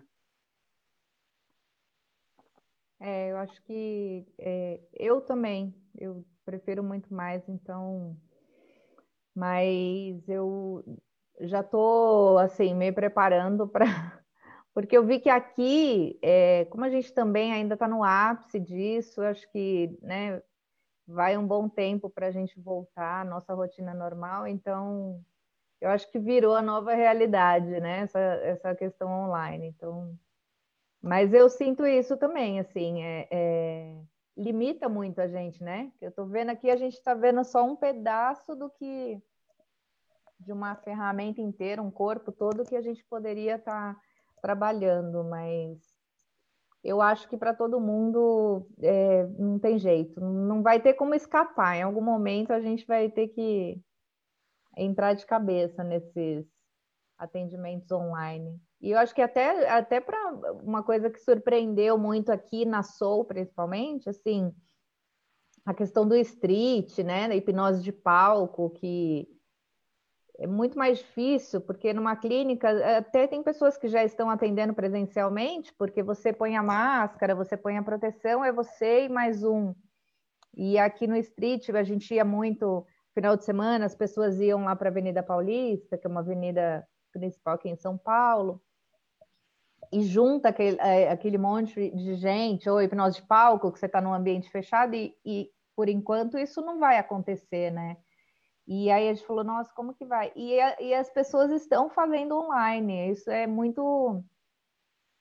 Só mostra para a gente que a ferramenta é incrível, assim, de que é da nossa mente mesmo, né? Acredito que esses limites que a gente tem, essas barreiras, são mesmo nossas. Eu falo nossas, Sim. minhas, e, e, e, posso te tratar por tu. Uhum. Minhas e tuas, que, e das pessoas que pensam assim, são mesmo os nossos limites, as nossas barreiras. E enquanto não ultrapassarmos isso, porque eu também vejo, como estás a dizer, eu já há uns, há uns anos atrás, num, eu fazia parte de um grupo de, que eles já faziam online. Às vezes à noite juntavam-se todos, faziam online, o street também, era tudo em street, faziam online. E aqui vê-se com a facilidade como se faz, como se guia as pessoas aqui. Mas vem mesmo das nossas crenças, dos nossos medos eh, de, que nos bloqueiam. Porque Sim. se a gente ver, se virmos bem, acabamos por ter tudo o que é necessário para fazer uma boa sessão de hipnose. Temos uma imagem que hoje em dia é rápida, nítida. Temos o, o som, que é o mais importante na hipnose, porque eu conheço, eu tenho colegas meus que trabalham muito por telefone, por exemplo, que não têm imagem. Eles trabalham por telefone. E temos imagem, temos o som. Depois, Deixa eu falar aqui, o, o Eric levantou a mãozinha aqui. Eric, você quer abrir sua câmera para perguntar? É, bom dia, pessoal. Bom dia. É, eu perguntei que é o seguinte, aqui no Espírito Santo a gente costuma abordar de três maneiras. É, uma é com banner, né? A tradicional, põe banner, seja hipnotizado aqui agora. Tá a outra é procurar casal ou pessoa que está assim solta na rua, né? E a outra é, é buscar grupos. É, perguntar como é feita a abordagem aí, né? A gente tem aqui no Espírito Santo a gente tem esses, essas três modalidades e qual foi a história mais inusitada que aconteceu nos streets e qual foi a maior dificuldade que você teve de não ter ocorrido bem o que você no street, por exemplo, também. Ok. Então, uh, acho que das piores que houve, para mim, que eu me senti mais uh, incompetente, uh, entre aspas, mas pronto, que eu senti tudo aqui em cima, foi quando eu cheguei, um, saí uma vez, porque eu saía muito, chegou uma altura, saía muito com eu e a minha filha, saímos à rua e eu ia fazer sessões de hipnose assim, sozinho, com a minha filha, claro. E, e cheguei a um grupo eu todo contente, que ia ser eh, espetacular, como as outras vezes, e começo a falar de que se queriam experimentar, queriam experimentar, e eles, ah, não, e como, quase como se me tivessem a dizer, eh, sai daqui, estás-nos a, a atrapalhar. E, mas nisto tudo lá houve um que disse que sim, e eu acabei por, eh, por, por fazer com ele. E tive ali os piores, talvez meus piores 10 minutos da vida foi que eu não consegui fazer nada. Baralhei-me todo, fiquei todo nervoso. A pessoa não compreendeu o que é que era hipnose, não entrou em hipnose e ficaram todos a olhar para mim de maneira de. Como se eu fosse um, um vírus que estivesse ali a ocupar o espaço deles e, que perdi, fiz perder o tempo deles, da vida deles, por, por estar ali. Acho que foi a, melhor, a pior coisa que me aconteceu em termos de experiência, não de que a pessoa não sei se a pergunta depois era derivada a uma, uma experiência traumática com a reação da pessoa em hipnose, ou se era minha experiência em termos de, de hipnotista na rua, ou o que seja. Mas pronto. Que senti-me tão mal de, de, que não me queriam. Era como se não me quisessem ali e eu, tivesse, eu senti como se eu tivesse forçado para eles me aceitarem que no, no fim viram: ah, mas isto afinal não é nada e estás a gozar connosco, saímos é daqui, nós estávamos tão bem aqui todos a conversar. E agora, boas experiências. Acho que, acho que todas elas foram boas experiências. Mas uh, algumas que me venham à ideia, por exemplo, tive uma vez um, uma que não era na rua, mas era uma experiência que eu fui à casa das pessoas, eram duas pessoas idosas, de uns 70 anos, e, ou 60 e tal, 70 até 80 anos, mais ou menos. Que eu cheguei lá, fiquei um bocadinho, uff, como vou explicar isto? Era experiências de, de eh, experiências lúdicas, experiências de entretenimento. E eu disse, como é que eu vou fazer com estas pessoas? Que se eu puser um braço no ar, a pessoa vai se cansar e ainda vai ter aqui uma, uma artrose muito grave, não sei. E eu, bom, comecei a experiência com elas, uma começou a correr super bem, super receptiva. A outra não era tanto, mas como viu a amiga, também acabou por ser receptiva. E eu, como não podia fazer muitas experiências assim, no meu ver, não podia fazer experiências, por exemplo, uma alucinação, porque poderia ter um choque, um choque da pessoa, não sei, podia ela ter um problema cardíaco, não sei, de, de ver algo assim, alucinar por vezes pode, pode dar reações uh, um bocadinho estranhas. E então andei, andei muito de pantufas ali, aí devagarinho, a ver onde é que eu podia ir. Uh, quando eu fazia, por exemplo, catalepsias, o braço ficar assim suspenso, eu arranjava uma maneira que a pessoa pudesse bem, bem posicionar a mão para não cansar e poder ver os movimentos, para ela ver tudo. E nisto tudo, depois eu aproveitei e, e perguntei-lhe se ela queria trabalhar alguma coisa, se queria fazer algo de, de, de bom para melhorar a vida dela. E ela disse que sim. Eu, pronto, então nós temos duas hipóteses. Ou me diz tudo o que se passa, qual é o problema, para podermos aprofundar mais, ou não me diz, eu vou trabalhar um bocado às cegas, mas podemos fazer alguma coisa, se não se sentir à vontade para estar a falar do problema em frente da amiga e em minha frente. Porque eu sabia que estava amiga, por vezes as pessoas, por vezes não nos sentimos à vontade para falar problemas pessoais em frente de, de outras pessoas. Eu dei essas duas hipóteses. Sabia que não ia trabalhar nada muito grave, pelo menos pensava eu, e começámos a trabalhar. Não me lembro que tipo de trabalho é que fiz, mas sei que fiz um trabalho de, de comunicação entre o consciente e inconsciente, uh, como, uh, de, como é que se diz, de um, negociação, negociar entre as duas partes. Uma parte que ia negociar com a outra para chegarem à conclusão de, um, de uma nova evolução para poder melhorar o problema. Eu comecei a trabalhar aí sem saber o que ia fazer, sem saber no que estava a trabalhar, onde estava a ir, estava mesmo às cegas. Mas via aí, tá, pela reação dela, estava a ver o caminho que tinha que seguir e algumas coisas que ela me dizia. Claro que ela também não estava muda, que eu não gosto de trabalhar com as pessoas que não se mexem, que não falam, gosto que estejam ativas. Gosto de ter uma hipnose ativa. E trabalhámos com aquilo tudo, a pessoa passado durou uns 15 minutos a sessão. Desde um, uma pequena anamnese que sem grandes respostas, só respostas mais corporais e até todo o trabalho, induções, mas já estava um bocado preparada, porque já tinha preparado um bocado antes, mas pronto. E no fim, a pessoa começa a chorar, mas a chorar. Não, eu até senti um bocadinho, não sabia para que lado é que havia de me virar, não sabia se era choro, que tipo de choro, mas era choro emocional. Ela estava mesmo emocionada de tudo o que estava a passar e a libertação que ela estava-se a libertar de tudo aquilo. E com isto tudo, depois demos o tempo da pausa, bebemos um chá, falámos mais um bocado, deixámos as coisas passar.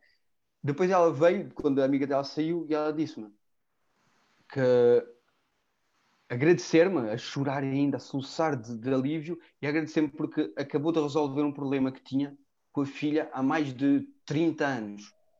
Hum mais de 30 anos que não conseguia, ou não percebia o que era, não sei se era não falar com a filha, ou tinha um problema, ou o que seja. E ela resolveu esse problema há mais de 30 anos que estava ali bloqueado. E a mesma amiga, quando olhou para ela, viu que ela estava a reagir diferente, a maneira de olhar, a maneira de mexer, tudo estava muito mais leve, muito mais. estava completamente diferente. Eu acho que esta foi uma das que me mais tocou porque para já não estava à espera do que ia fazer. E, uhum. e, a reação dela, que houve ali a libertação de uma pessoa que já passou uma vida, guardou aquilo tudo, aquelas emoções todas com ela esta vida toda, porque 30 anos é uma vida, e em 15 minutos libertou-se daquilo e tem uma vida totalmente diferente. Passado uns tempos, eu dei-lhe o contacto, passado uns tempos telefonou-me a dizer ainda a agradecer e que, que, foi, foi a libertação dela, que agora já fala com a filha, que já, pronto, Ai, disse as coisas que mesmo hoje em dia não sei o que se passou. Também não, não procurei a saber, uhum. porque acho que não me interessa a mim saber, é ela é que interessa onde é que ela vai uhum. tocar, mas acho que deve ter sido das, uma das mais bonitas que eu tive foi essa, porque até eu estava já com as lágrimas nos olhos a, a dizer que havia muitos mosquitos à volta para, para não me deixar levar. Legal, que legal. Só de ouvir também já eu fico aqui emocionada. É muito legal, né? A gente ter, quando tem esse retorno assim de uma transformação mesmo, né, que acontece na vida das pessoas e é muito legal quando a gente vê isso ali, quando eu recebo depoimentos, quando a gente, nossa, é muito muito gratificante. Carlo, conseguiu, Carlo? Estabilizou aí? Sim, graças a Deus. Consegue ouvir? Está um pouco baixo, mas Sim, dá para ouvir. consegui. consegui. Que bom. Já está bem. Então, é, bom, quiser se apresentar, para quem está na sala, o Carlo, ele é da Angola, né, Carlo? Faça a sua apresentação aí, o que, que você faz, como que a hipnose chegou para você. Bem, eu, Carlos Romeu, hipnoterapeuta, psicanalista em espiritualidade, angolano, como, uh, como você acabou de dizer agora. Uh, bem, vou já direito para o assunto, porque já colei muito aqui, travei. Aqui, em termos da terapia, vou dizer no geral, a terapia, a terapia convencional e não convencional, a convencional aqui tem, tem uma tendência muito, muito fraca. Na convencional é a psicologia, como já conhecemos, a psicologia, a psicanálise, e aqui tem essa tendência muito baixa, tem a tendência muito baixa de acreditarem nessa parte. Não convencional, então, pior ainda. Em termos da, das terapias, está a começar a melhorar agora. Uh, até consultores de psicologia e ou de psicólogos aqui também têm um certo problema. Já diferente do que o Nuno disse com relação a, a Portugal, embora aquele esteja em França, mas muito diferente, porque aqui o, o povo é mais, mais reservado, de ser tão reservado e tradicional. Então, essas situações para eles, eles não acreditam. Aqui até usam um certo, um certo termo que é muito desenho e não gosto nada disso. Uhum. Que é, eles não acreditam que o problema, é, há, há, problemas que são simplesmente psicossomáticos ou psicológicos. Para eles, não, eles dizem, não, esses são problemas para os europeus, nós africanos aqui não temos esses problemas. e é uma das crenças muito, muito limitantes que eles têm e é muito difícil quebrar isso. E quando eu comecei a ter contato com isso, olha, até agora, até agora é uma aceitação muito reservada, principalmente no meio da família. Olha, você fala na família, olha, sou psicanalista, sou terapeuta de O que, é isso? E, eu mudei esse, esse aspecto, eu mudei esse aspecto. Mira, não mudei na totalidade. Então, eu comecei a fazer, a trabalhar com a hipnose uh, em 2017 propriamente assim, quando eu vi, comecei, já ouvia falar antes, mas comecei a fazer isso em 2017, mas de uma forma assim, na crença, o pessoal não acreditava ainda, comecei a fazer. 2018 fui subindo, mas tinha tudo, tem todo o conteúdo, tinha todas as táticas, tinha tudo, mas não praticava. E só tinha tudo para mim. Em 2019 é que eu comecei a tirar, comecei a tirar de uma forma diferente. Eu disse, pronto, tenho as táticas da psicanálise, é base só conversar, vou juntar isso tudo do que eu tenho, vou juntar a hipnose, a psicanálise, vou fazer isso. Então as pessoas vinham conversar comigo, ah, estou a passar por isso, ali, uma situação. Eu vazava. Quando eu visse que posso, pudesse usar táticas da, da hipnose, começava a conversar, eh, na conversacional, eu vou dizer que eu adquiri um dom que eu que eu nem sabia e graças a Deus até hoje eu tenho começava a conversar, a pessoa fosse lá, mandava fazer tudo, a pessoa entrasse, entrasse, e não, não, não levava aquilo do Será que foi hipnotizado? Não falava nada, depois voltava, já estou bem melhor agora. Assim. assim tá bom, e já tinha feito o processo. Então, começar a cobrar ainda não comecei a fazer isso, mesmo de, lá para cá, por causa, por causa dessa situação da, da aceitação, porque eles não conhecerem um certo tabu, mesmo em termos da psicologia, aqui também há consultores que ainda, ainda mesmo as pessoas não procuram, não procuram os psicólogos, é muito difícil. O psicólogo educacional da área da, da educação aqui só começou a ter saída bem recentemente, porque também foi em 2019 nas, nas universidades, na, nas escolas estatais, e colégios começaram a contratar. E agora alguns empregos também já pedem e contratam as pessoas para isso, mas é mesmo muito, muito difícil nesse aspecto com relação. Então, agora vocês imaginam, eu aqui agora só acabei de descobrir que somos quatro, agora só conheço quatro pessoas que praticam a hipnoterapia. Duas eu sei que estão a estudar, que é um colega que eu vou chamar já colega porque ele está a estudar, que eu conheci há bem pouco tempo, que é o Albino. Uma é uma brasileira que já está aqui em Angola uns, acho que há 10 anos ou 15, que eu também conheci aqui na sala da, da Soul. Se o nome não me vem, mas a Gabi, a Gabi como está aqui na sala, se puder depois é só pôr o nome dela aí, eu volto, volto a falar. E um outro que já fez um curso e veio, fez, fez no Brasil e veio para aqui e já começou a lançar-se nesse aspecto, que ele auto-denomina-se como o melhor hipnoterapeuta da Angola. Autos, né? E tem esses trabalhos, é que ele tem saídas, tem coisas, mas com um certo tabu. É uma convenção muito lenta ainda desses aspectos. Mas a, a esperança é que somos quatro até agora que eu sei que eu conheço, e o mercado é grande, é grande, mas é uma grande luta é eu começar. Não adianta tu seres o único que tens as, as táticas, as técnicas, mas as pessoas não procuram e não sabem o que é, que é isso. Então é mesmo muito, muito, muito difícil aqui, principalmente aqui em Angola. Não, vou, não posso dizer na África em geral, porque eu, eu não sei, mas eu estou a dizer do país onde eu estou em Angola, mesmo muito complicado, porque até se, se eu quis trazer alguém, uma psicóloga para aqui para ela ajudar nesse e dar o seu parecer desse, dessa ramo dela para dizer, mas é mesmo assim. Aqui vocês acreditam que é do tipo, vou fazer psicologia, é do tipo, para quê? Não vais ter emprego? Aqui ninguém vai te procurar trabalhar com outra coisa, é mesmo assim, vou estudar isso. Para que isso? Isso faz o quê? Eu, eu fiz a formação, falei na família, eu sou formado nisso, sou coisa do tipo. O hum, que, que é isso?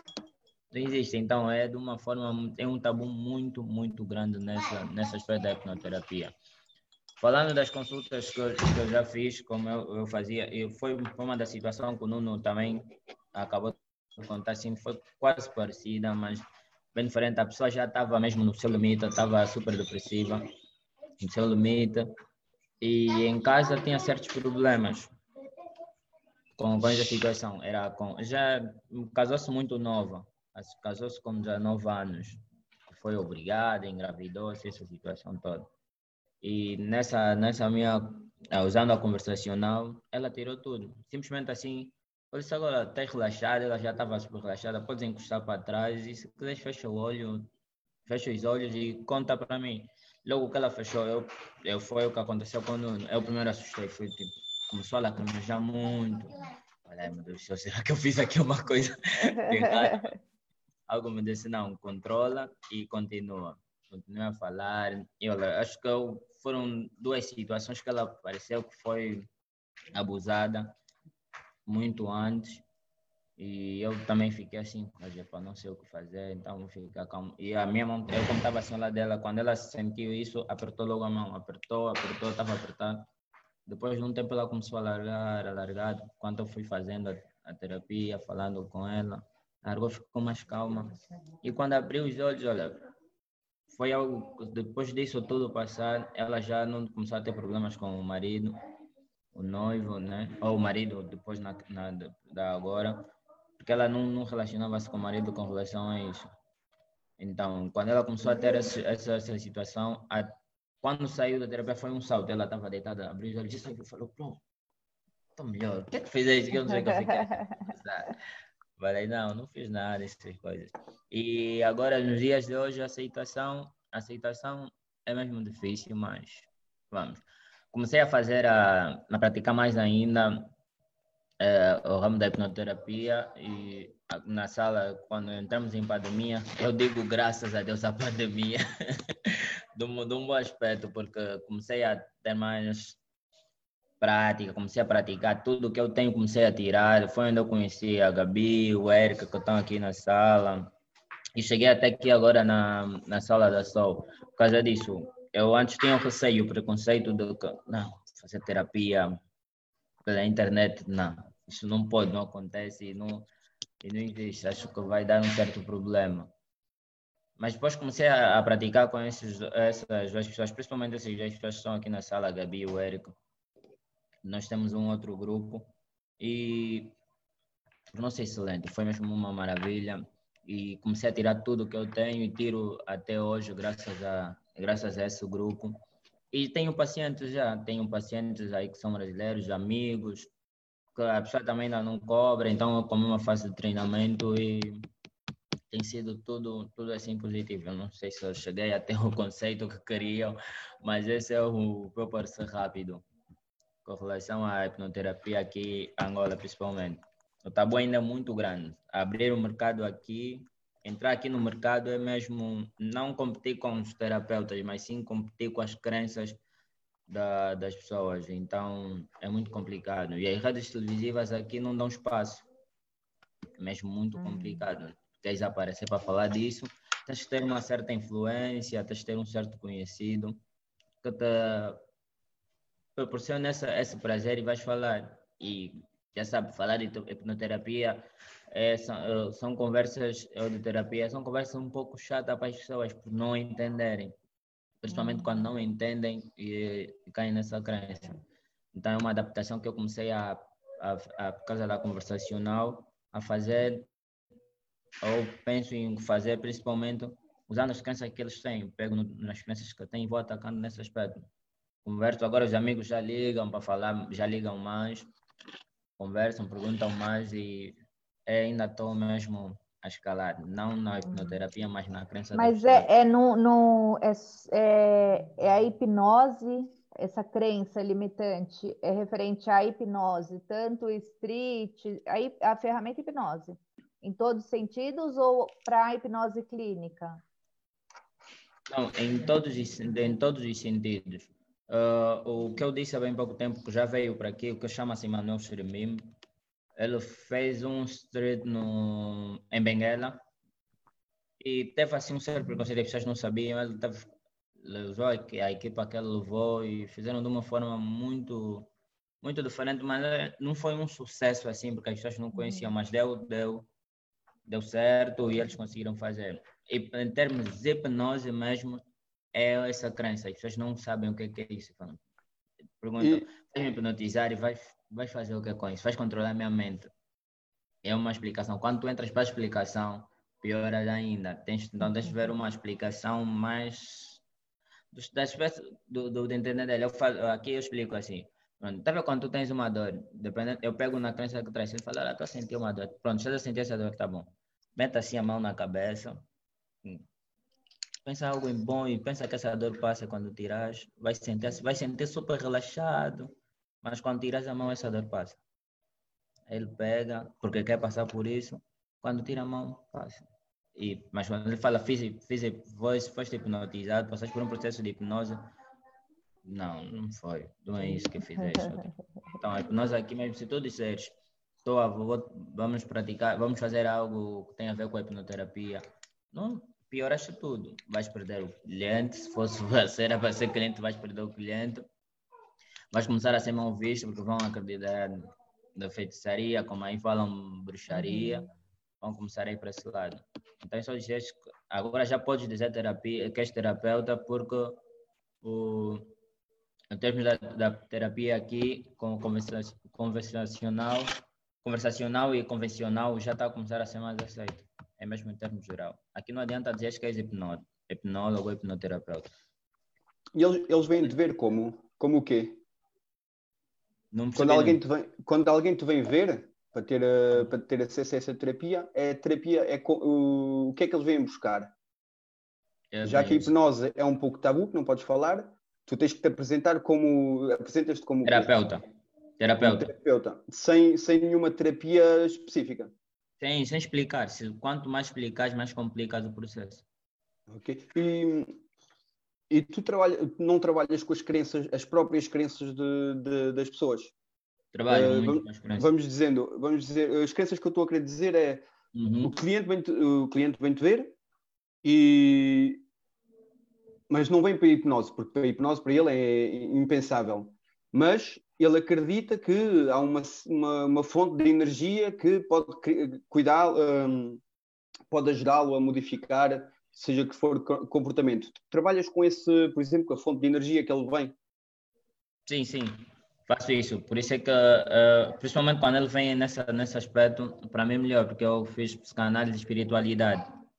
Então, nesse aspecto, para mim chega a ser melhor. E eles procuram aqui como se fosse um conselho. Passaram por uma situação, ah, já sei, vou, vou falar com o Carlos. Então, é por isso que eu ainda não cobro. né? Não dá para falar, vou cobrar por conselho. Para dar conselhos, vou cobrar. Vai ficar um tipo, Mas como eu vais cobrar?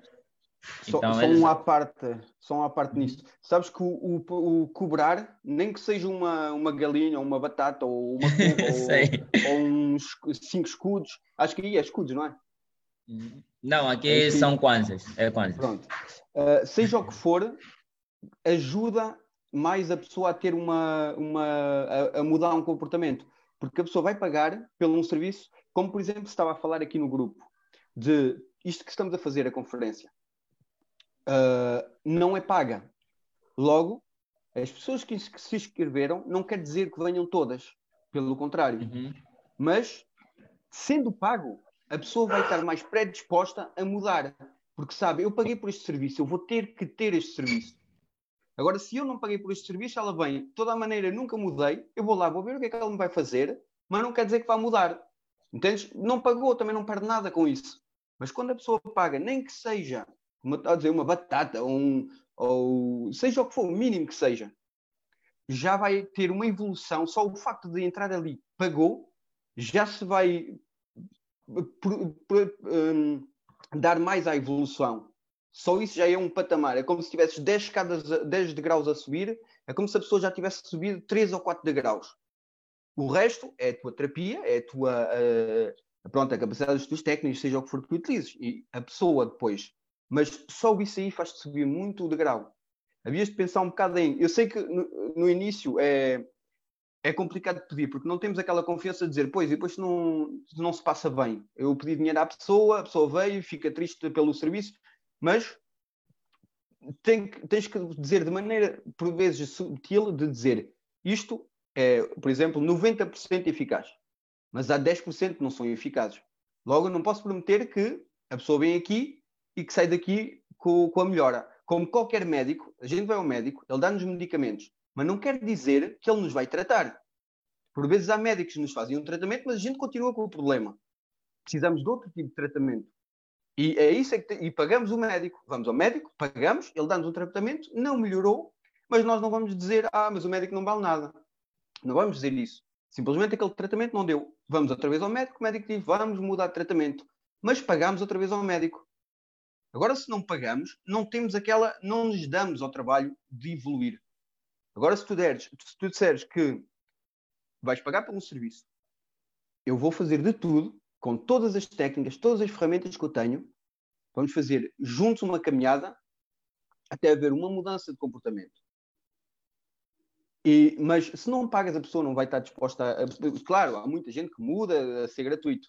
Agora, o que tu podes fazer, tenho muito- muitos colegas que fazem isso, e a começar e tudo, é fazer um X dinheiro para um problema. Acho que é um bocadinho. uh, perdes um bocado de dinheiro, mas já que não ganhas, mas é fazer, por exemplo, a pessoa vem porque tem uma fobia. Uma fobia de cão, uma fobia de galinha, uma fobia seja o que for. Tu dizes, bom, para a fobia eu levo uh, X dinheiro. Ok.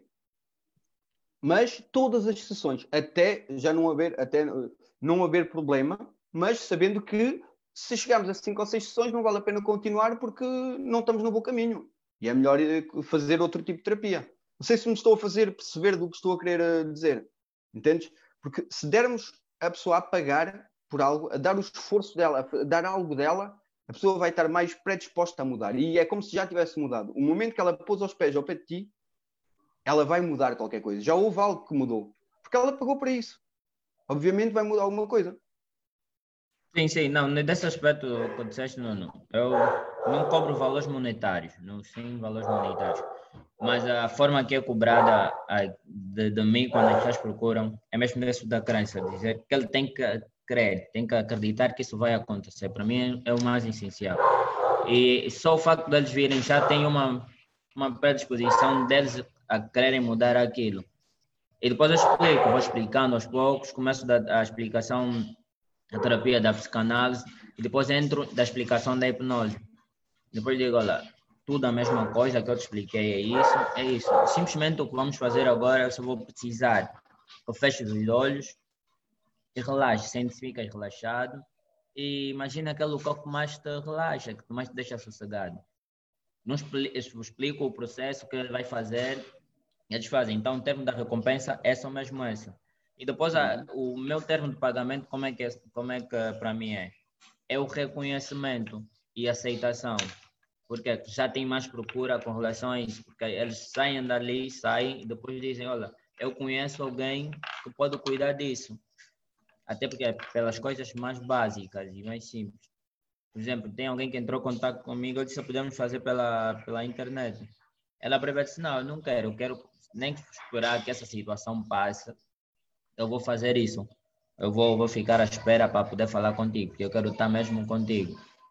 Eu quero, quero estar contigo, eu não sei, porque eu sei, se vocês complicar, viram, viram aqui, tem vezes que a internet falha muito, eu para mim entrar, então estava a cair muito. Entende a situação?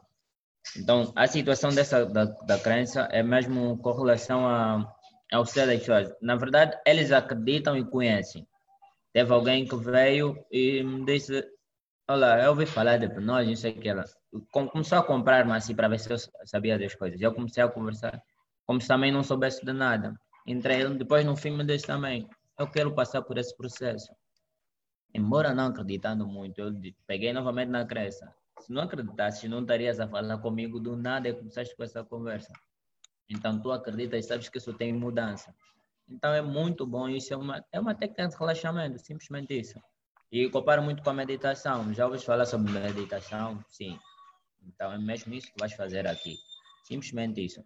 Então, a recompensa em termos monetários, eu ainda não estou muito focado ou ambicioso nessa, nesse lado. Porque não adianta. E eu também não digo que tem cura, não. Eu digo, vou te ajudar num processo, mas se tu te permitiste que eu te ajude.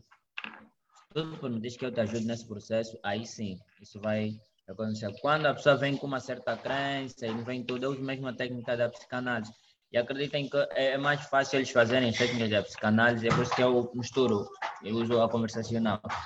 Às vezes eles querem gritar, esmurrar uma almofada, ou eu digo, olha, estás nervoso, agora fica, concentra, pensa naquilo e grita e depois vamos continuar a conversar. Fazem mais isso, porque é que eu estava a explicar aquela hora. Como a terapia, a, a terapia convencional já está a ser reconhecida, eles já ouvem falar disso há muito, há muito, há muito, há muito tempo. Já está a começar a ter uma aceitação e eles sabem que isso já pode mudar. Até estudantes, e vocês só para ver, até estudantes de psicologia, quando tu dizes, olha, sobre a hipnose, falam Freud, é, é a técnica de Freud. Técnica que Freud fez e então gera isso estudante de psicologia, tu ainda falas, ainda pensas que Freud foi um grande, uh, um grande erro na, na hipnose e depois foi isso. Não, se não fosse isso, Freud, nós não estaríamos a usar as técnicas que Freud criou, inventou até agora. É mesmo um tabu, esse é um tabu mesmo da, da, aqui da crença das pessoas, porque isso para eles acaba sempre em bruxaria, e bandeirismo, essas coisas todas, por causa das técnicas, principalmente regressão aqui ainda não fiz a ninguém. Imaginem, se técnicas normais já é, tem esse tabu, imagina fazendo uma regressão. E, é complicado, por... mas já fiz regressão na, na, sala, na sala do, do Zoom. Uhum. Uhum. Pode falar, Nuno. há bocado estavam a perguntar por causa da regulamentação de. Vocês aí podem utilizar a palavra paciente, terapia, essas palavras assim? Sim, podemos Ou tem alguma terapia. regulamentação que vos impede? Não, não tem. Não tem nada que, que impeda a hipnose aqui, porque senão o, o, o jovem que já se apresenta como hipnoterapeuta, que é o Emanuel Churimimbe, ele como já apresenta-se com essa situação, já teria problemas grandes, então não tem. Foi por isso que eu E ele- comecei a sair mais ainda. Uhum. E ele não é psicólogo? Não, não. Ele, é... ele fez arquitetura e depois foi para o ramo da, da hipnose. Porque porque, aqui, como eu tinha dito há bocado, não há regulamentação para a hipnose, mas, por exemplo, se eu puser, se eu utilizar a palavra, por exemplo, paciente, posso ser perseguido em tribunal, sabes? Pode haver problemas, não quer dizer que seja, mas posso haver problemas de utilizar a palavra paciente, porque, porque não sou médico. Uhum. posso- pode- com a terapia e tudo isso, podemos vir a ter problemas com essas, eh, com essas palavras. Por isso é que eu utilizo muito o cliente, por exemplo, a palavra cliente, que é mais simples e ninguém pode dizer nada, porque estou a vender um serviço. Eh, há bocado, como falaste no paciente, eu fiquei a pensar, será que aí podem dizer, ou também têm que ter esse cuidado, em que há certas palavras que não devemos, eh, não devemos utilizar para não ter problemas. Não, não, não temos esse problema aqui. Podemos usar a palavra paciente ou cliente e tem, tem esse problema.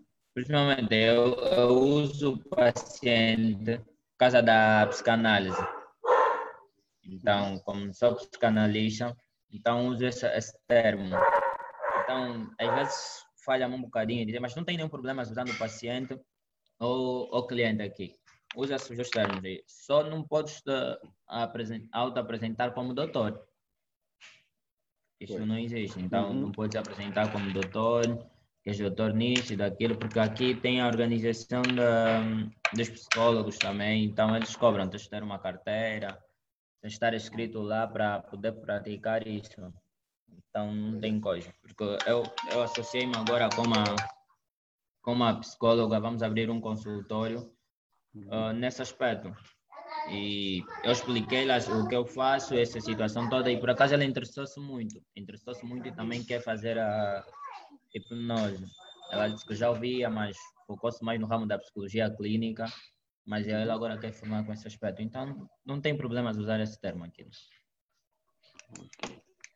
Mas acho que aqui, aqui é que eles são muito fechados. Aqui parece que eles são muito fechados em termos disso, de certas palavras temos que ter cuidado com o que dizemos, uh, Uhum. porque não podemos dizer paciente, terapia também é um bocadinho complicado, dizer cura, especialmente o cura, não podemos pôr a palavra cura, porque para já não vamos curar Correto. ninguém. Eh, todas essas palavras aqui, quando se utilizam, podemos vir a ter eh, problemas com, com a justiça. Não, aqui não tem esse problema, não. Mas não pode só usar a termo cura também. Uhum. porque não por- porque aqui a justiça vai cobrar ou, ou vai dizer alguma coisa, não. Mas pois pões a tua reputação. Nós é que falamos isso pela, pela reputação. Mesmo até os psicólogos aqui não dizem que vão curar, dizem que vão tratar. Não podemos tratar esse problema, podemos tratar essa, essa situação, mas tu tens que crer. Eu já vi, até psicólogos aqui fazem isso. Momento, eu passei por uma consulta de psicologia na universidade também ela disse a mesma coisa lá. Vamos tra- tratar, vamos tratar disso. Eu fiquei, hum, é muito bom. Eles usam até tratar. Ah, essa amiga que também vou juntar-me com ela, por acaso é a, a, nome dela é Ana, ela também usa tratar, diz que não tem isso. Simplesmente só a carteira, você não pode se apresentar como doutor. Mesmo ela como psicóloga também não apresenta-se como doutora, não apresenta-se como isso. E ratifica muito. O que eu já vi, é o que ela faz é ratificar, porque eu, Há dias esteve a conversar com, com um amigo aqui que eu começou a estudar, ele também já disse, chamou de doutor a mim e num outro que ele já trabalhava com ele, eu disse, não, não é doutor. Acho que esse aspecto, como tu estás a estudar isso, então tens de saber que simplesmente és um hipnoterapeuta, não tem nada a ver com doutorado, não tem nada a ver com isso, porque tens de fazer uma formação que te leva a isso e na hipnose ainda não existe esse aspecto. Não, não tem correlação a esse aspecto. Sei se o outro pessoal tem mais alguma questão. Só estou está com o vídeo fechado. Se tiverem questões para fazer. Estamos dois aqui na sala. Se tiver, se tiver alguém que queira, queira, por exemplo, falar, contar um bocado. Eu tinha uma ideia de perguntar, para ter uma, uma, uma imagem do que se. Eu, o que eu queria perguntar era: qual é a vossa experiência de hipnose, mas não hipnose provocada, hipnose, hum, como se diz, uh, uh, hipnose natural, vamos dizer, aquela que vocês possam identificar ao longo do vosso dia, por exemplo, aquela que vocês digam, eu fiz isto e entrei em hipnose, mas foi espontânea, não foi porque eu quis provocar este estado de hipnose. Qual, foi, qual é a, a hipnose espontânea que vocês têm, por exemplo, por dia, num dia que têm, têm sistematicamente, mas que tiveram a noção que foi uma hipnose que vocês entraram sem fazerem de propósito? Vou-vos vou dar um exemplo para, para terem um bocado mais, eh, para saberem mais do que estou a querer falar. Eu, por exemplo, eu acontece muito entrar em hipnose, estado de hipnose, sem objetivo, sem nada, sem poder trabalhar nisso, mas é quando vou ao cabeleireiro. Eu vou ao cabeleireiro, pergunto se tem lugar para mim, ou, marco, ou faço marcação, seja o que for. Ele diz: mete o. veste a camisa e podes te sentar ali. Já aí, eu, eu, depois de verificar, de pensar realmente o que é que se passa, comecei a ver, ele já me está a dar ordens, eu já estou a seguir as ordens dele, mas ainda não é um meu estado de hipnose. Eu vou, faço tudo o que ele me diz, porque eu tenho que fazer, senão ele não me vai cortar o cabelo. Então meto a camisa, sento-me na cadeira, posiciono-me confortável, porque ninguém quer cortar o cabelo se não estiver confortável, não? acho que não é muito. Pronto, sento-me confortável e há um momento em que ele me pergunta o que quero, como vamos fazer, seja o que for, Assim que eu sei a máquina a fazer bzzz, começo a sentir o meu corpo a, a, aí parece que começa a voar, começa a, a sair da, daquele, daquele do estado natural e começo-me a sentir noutro estado que estou consciente, mas ao mesmo tempo já estou a perder essa consciência.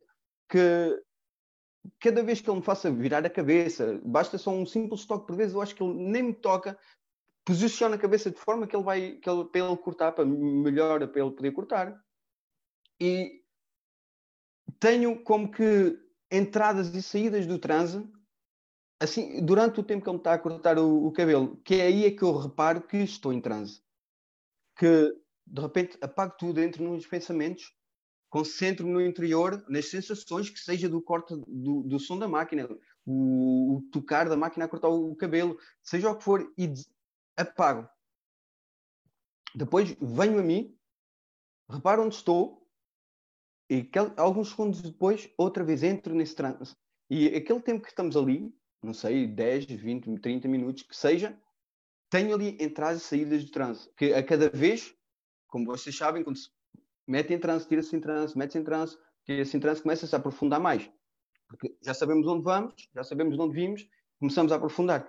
E a cada vez fica mais profundo. Até momentos que eu tenho que fazer um esforço para ficar consciente para saber que vai haver um momento que ele vai me dizer tá bom, vai me dizer está bom e eu se calhar vou partir no, no Nárnia e vou-me deixar lá estar e ele vai, vai ficar ali a olhar para mim à espera que eu, que eu me mexa.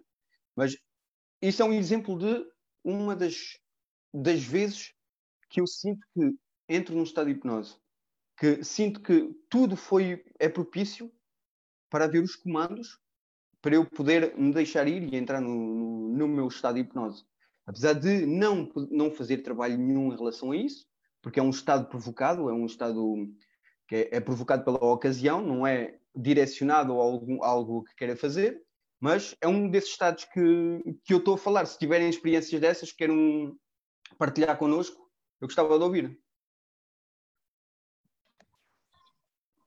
O pessoal tá meio tímido aqui na sala, né?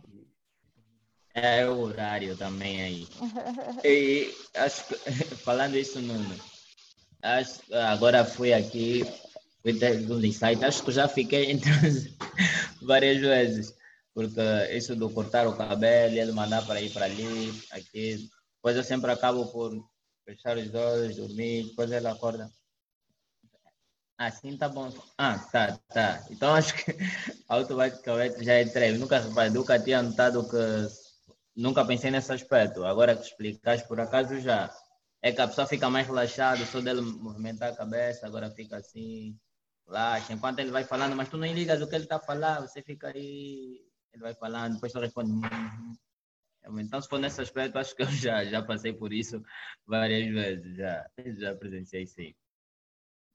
Eu e, acho e acredito... que eu, assim, quando é, eu, eu faço auto-hipnose todos os dias, então, para mim é muito automático. Eu acho que qualquer momento que eu fecho os olhos, eu vou para algum lugar. a gente não vai, né? A gente fala tanto assim, você não vai para lugar nenhum, mas eu sinto isso, assim, que eu acho que quando você começa a praticar todo dia, é... não é intencional, mas no momento que eu sento no sofá, na cama, eu fecho o olho, eu sinto que, que não, né, não tem objetivo, nada, mas a, gente já sabe quando é um, aquele relaxamento diferente, né? Então, eu acho que é isso, assim, quando você está sem preocupação, quando você está, né, sentou, relaxou, eu acho que eu já entro automaticamente. E uma coisa que, agora que se falou nisto, que, por exemplo, o Carlos que ouviu isto, que nunca tinha pensado nisso, coisa que agora quando se pensa nisso, quando for cortar o cabelo, tu vais possivelmente pensar nisso e vais entrar ainda mais profundamente nesse transe. É, e a cada vez que fores cortar o cabelo, se calhar vais entrar cada vez mais e vais-te vais -te dar conta só no final que foi isso que te aconteceu.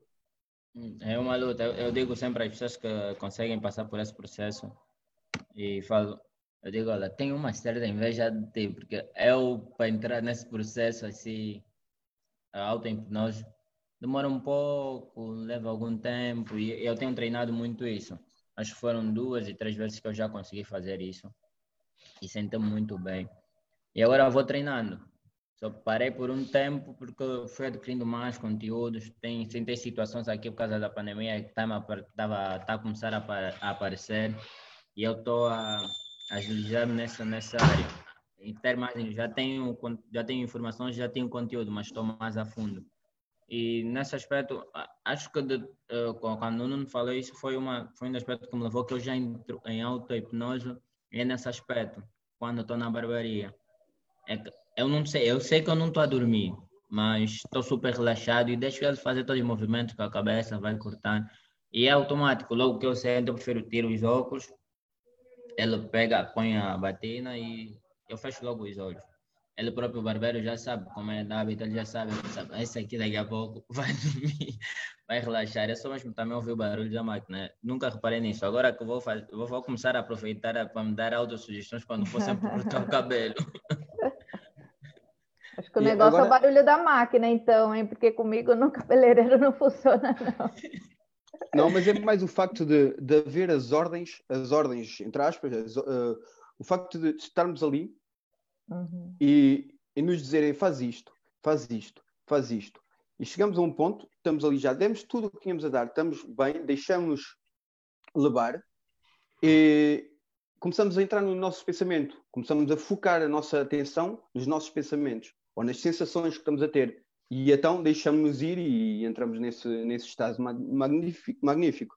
Agora, para não hipnotizáveis, entre aspas, como eu, por exemplo, tenho muita dificuldade em auto-hipnose, auto-hipnose, ou é mais em auto-hipnose, entro melhor, mas guiado, sou, pelo menos para, para a parte de lúdica, mas eu tenho muita dificuldade em entrar em hipnose. Agora, há uma coisa, o porquê é que temos essa dificuldade em entrar em hipnose? porque é que dizemos, ah, eu não sou hipnotizável, eu não sou, uh, não entro em hipnose, não entro em estado de transe, seja o que for.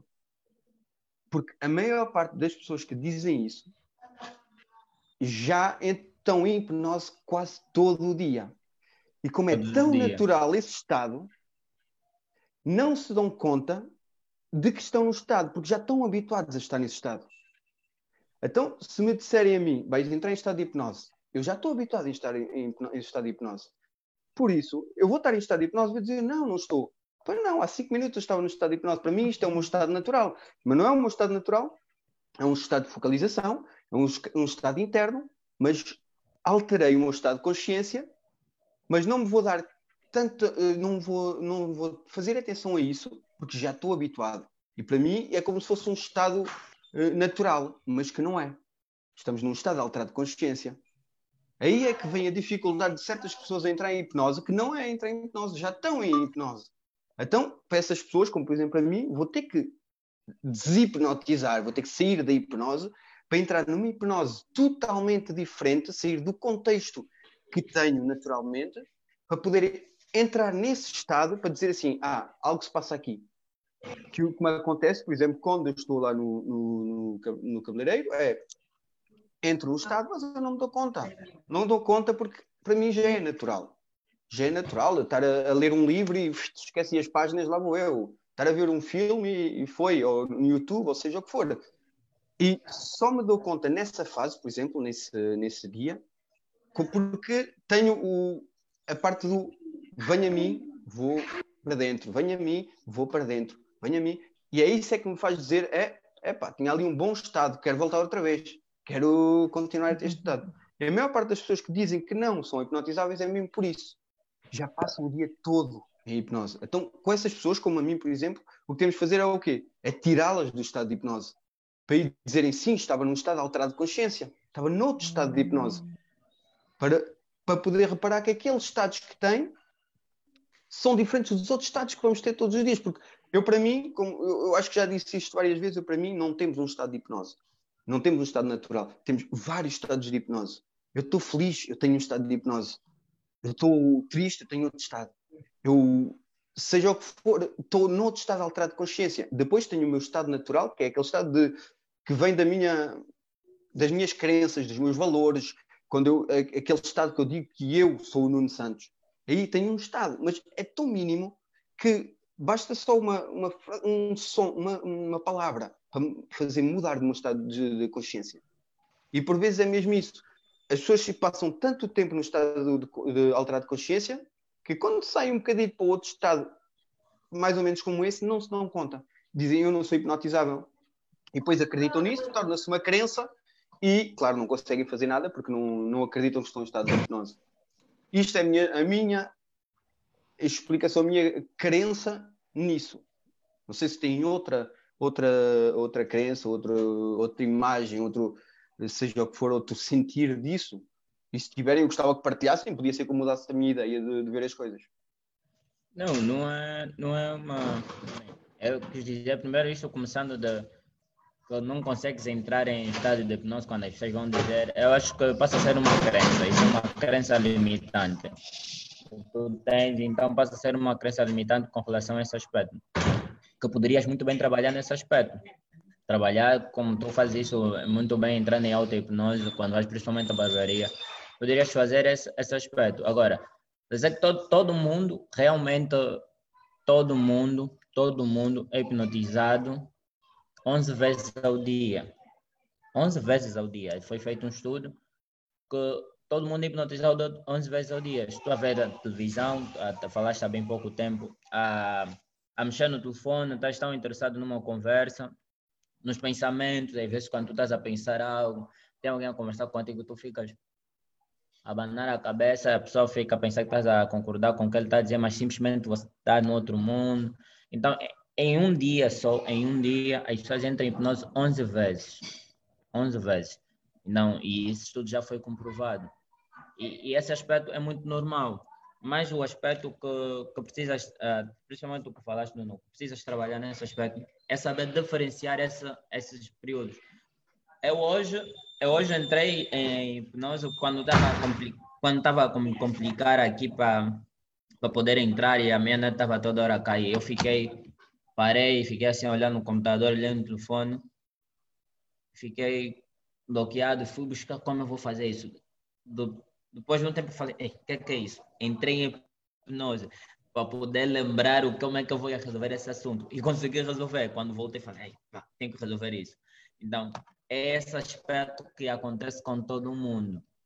Simplesmente há pessoas que precisam diferenciar isso. E, e, esse aspecto que eu também uso muito aqui, explico isso muito quando falo com as pessoas aqui, quando querem passar por esse processo, por, por esse processo que entra em hipnose 11 vezes ao dia. As pessoas entram e vão na crença, é uma da crença. Por exemplo, eu, eu disse ser prometido, mas vou fazer aqui um, um teste rápido para todo mundo. Nós, como estamos numa sala de hipnose, eu ia precisar que todo mundo abrisse só a câmera, simplesmente só a câmera, o vídeo, só para nós passar por esse processo. Quem tiver aí, abre só, simplesmente porque eu preciso mesmo ver, como estou no computador, vou ver. Abrem só os vídeos, se favor, por gentileza. Eu não vou precisar que falem, mas simplesmente que, que eu veja as histórias. temos o Gabi, o Nuno. Os outros é simplesmente quando, enquanto eu vou falando e ouvindo, vão abrir. Às vezes é, estão um pouco tímidos, estão receados, alguns estão deitados. Mas já passaram a noite toda, já passaram a noite toda a ouvir hipnose, que agora se calhar já estão em transe, que nem conseguem abrir a, é, a câmera. É, a câmera.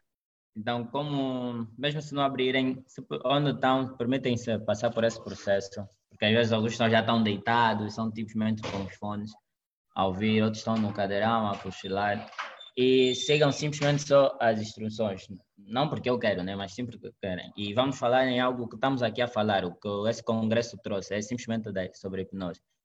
É, primeiro, a primeira questão que eu faço é o que acontece a todo, a todo, todos os dias, explicando essa situação que todo mundo entra em hipnose 11 vezes ao dia. Uh, é da primeira situação. Quem acredita em hipnose, faça como eu, levanta simplesmente a mão. Posição muito Muito bem. Pode baixar. Então, então nós sabemos qual é o processo que a hipnose traz e qual é o processo que tanto faz a hipnose clássica, clínica, principalmente quando nós falamos de hipnoterapia. Qual é a sensação que isso traz? Nós acreditamos que a hipnose pode transformar e mudar vidas. Vocês não acreditam nisso, nós estamos aqui nessa sala, por isso é que estamos aqui hoje. É, é certo, isso é certo. Sim. Então, nós acreditamos que nós entramos, que nós acreditamos em hipnose. Hoje estamos aqui sentados, mesmo aqui sendo onde eu estou e o Nuno está mais cedo, que são 11, 11 horas agora da manhã. E aí acho que são, devem ser 6... 7, 7, 7, 7 São 7 a 5.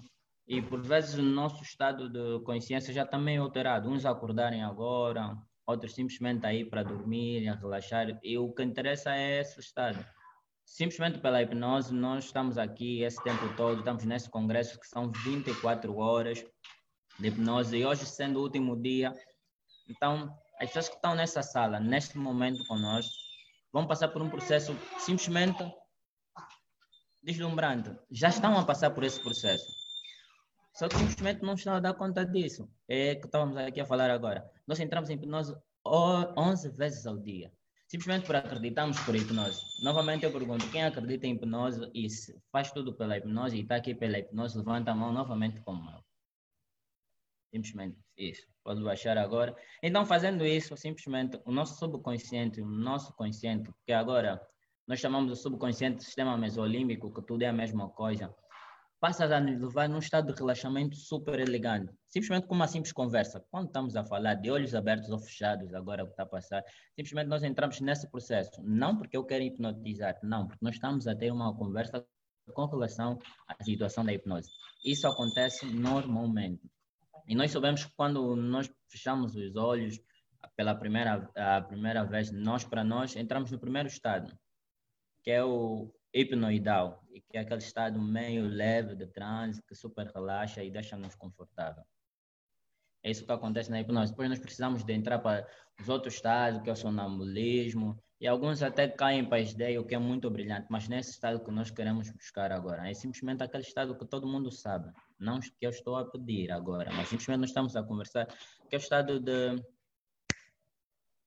sonambulismo é muito fácil, mas simplesmente agora nesse estado assim como nós estamos, simplesmente olhos abertos ou fechados, isso já acontece. Acreditem, quem acredita que simplesmente possa estar em transe, ou mesmo não estando, mesmo não levantando a mão assim como eu fiz, ou sem levantar, seu subconsciente leva a esse estado automaticamente, simplesmente como uma simples conversa. Como conversamos de hipnose, porque a hipnose transforma a vida. E nós acreditamos que a hipnose é uma ferramenta muito eficaz na vida do homem, principalmente para a humanidade, porque nós com a hipnose nós podemos mudar e transformar a vida de toda gente. Nós podemos cuidar de problemas psicossomáticos, psicológicos. Às vezes, por vezes, ouvimos as pessoas falarem hipnose em línguas diferentes. Um português, mas um português estranho, um português mais arrojado, um português mais afinado, um português mais elegante, outro mais descontraído, outro conceito de sotaque assim um pouco diferente, mas simplesmente nós sabemos que tudo o que estamos a fazer e estamos a falar aqui é o português, assim como nós acreditamos que a hipnose é capaz de mudar vida. Mesmo de olhos abertos ou fechados, nós acabamos às vezes por entrar, enquanto eu vou falando, às vezes as pessoas entram em relaxamento profundo. Não é que não vai interessar-se na conversa o que a pessoa diz, mas simplesmente vai buscar aquele estado que lhe relaxa, que lhe deixa super sossegado. Principalmente esse, esse período agora da manhã ou da noite, principalmente da madrugada, como já passamos assim um pouco cansados e entramos nessa sala agora porque nós amamos a hipnose, é isso que nós estamos a fazer aqui devido à hipnose. Entramos num estado simplesmente que nos conforta. É muito, é muito prazeroso esse estado. Porque isso impressiona muito, impressiona muito, e nós sabemos todas as técnicas, até alguns devem estar se perguntando, mas será que ele está a nos hipnotizar? Ou seja, será que eu estou a ser hipnotizado? Não, não se preocupa com isso. Não estás a ser hipnotizado, porque eu simplesmente estou a passar uma experiência que eu sei e é isso que nos foca. Mas enquanto ouves a minha voz e passa por essa experiência, sabemos que a hipnose é uma coisa inacreditável. Tu começas a sentir uma sensação muito boa quando contas até sete. Isso impressiona. Eu sinto isso, eu contando um, dois, três, quatro, cinco 6, 7, eu sinto algo tão bom. Eu sinto uma paz, uma tranquilidade, um conforto, algo que me acalma e relaxa. Quando respiro fundo, então, essa sensação aumenta duas vezes mais. Só contando em um, dois, três, quatro, cinco, seis, sete. Alguém quer passar por esse processo agora e contar simplesmente até sete? Pode ser o Nuno, a Gabizinha, a Patrícia, contem. Os outros que estão aí também contem. Simplesmente, mas quem está com o vídeo aberto, eu preciso que conte agora. Simplesmente até 7. E diz-me a sensação que sente quando chega no número 7. Não, não conta até 7. Um, dois. Enquanto o Nuno conta, traz, todo mundo traz aquela sensação boa. Aquela paz. Cinco, seis, sete. Isso. Diferente de esquecer o número, eu lembrar, não, não acontece, simplesmente acontece a sensação boa. Traz uma paz, um conforto, uma tranquilidade. Isso. O que é que sentiste quando, quando chegaste no set, Nuno? Senti Aquela um crença. Isso, muito bem. E, Patrícia, podes contar até sete? Um, dois, três, quatro, cinco, seis, sete. Isso. O que, que acontece quando contas até sete? Eu estou relutando aqui para não. isso. Então é isso que está acontecendo. Como já passamos o tempo todo assim, super a ouvir sobre hipnose. Então, esse é um presente que nós trouxemos agora. Um presente de relaxamento e de paz. Sempre que contamos até sete, nós vamos lembrar desta sala, desse congresso, vamos lembrar da hipnose com carinho, com vontade que nós todos fizemos isso. Por isso é que nós hoje estamos aqui reunidos, simplesmente pela hipnose. A Gabizinha vai nos permitir também contar até sete, e quando a Gabi contar até sete, eu, tu, vai, vão sentir essa, vai sentir essa sensação duas vezes mais. Gabizinha, abre os olhos. Isso. Conta até sete para nós. Isso, conta até sete.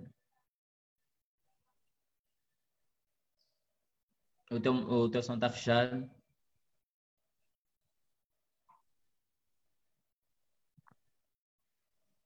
Uhum. Dois, três, quatro, cinco, seis, sete.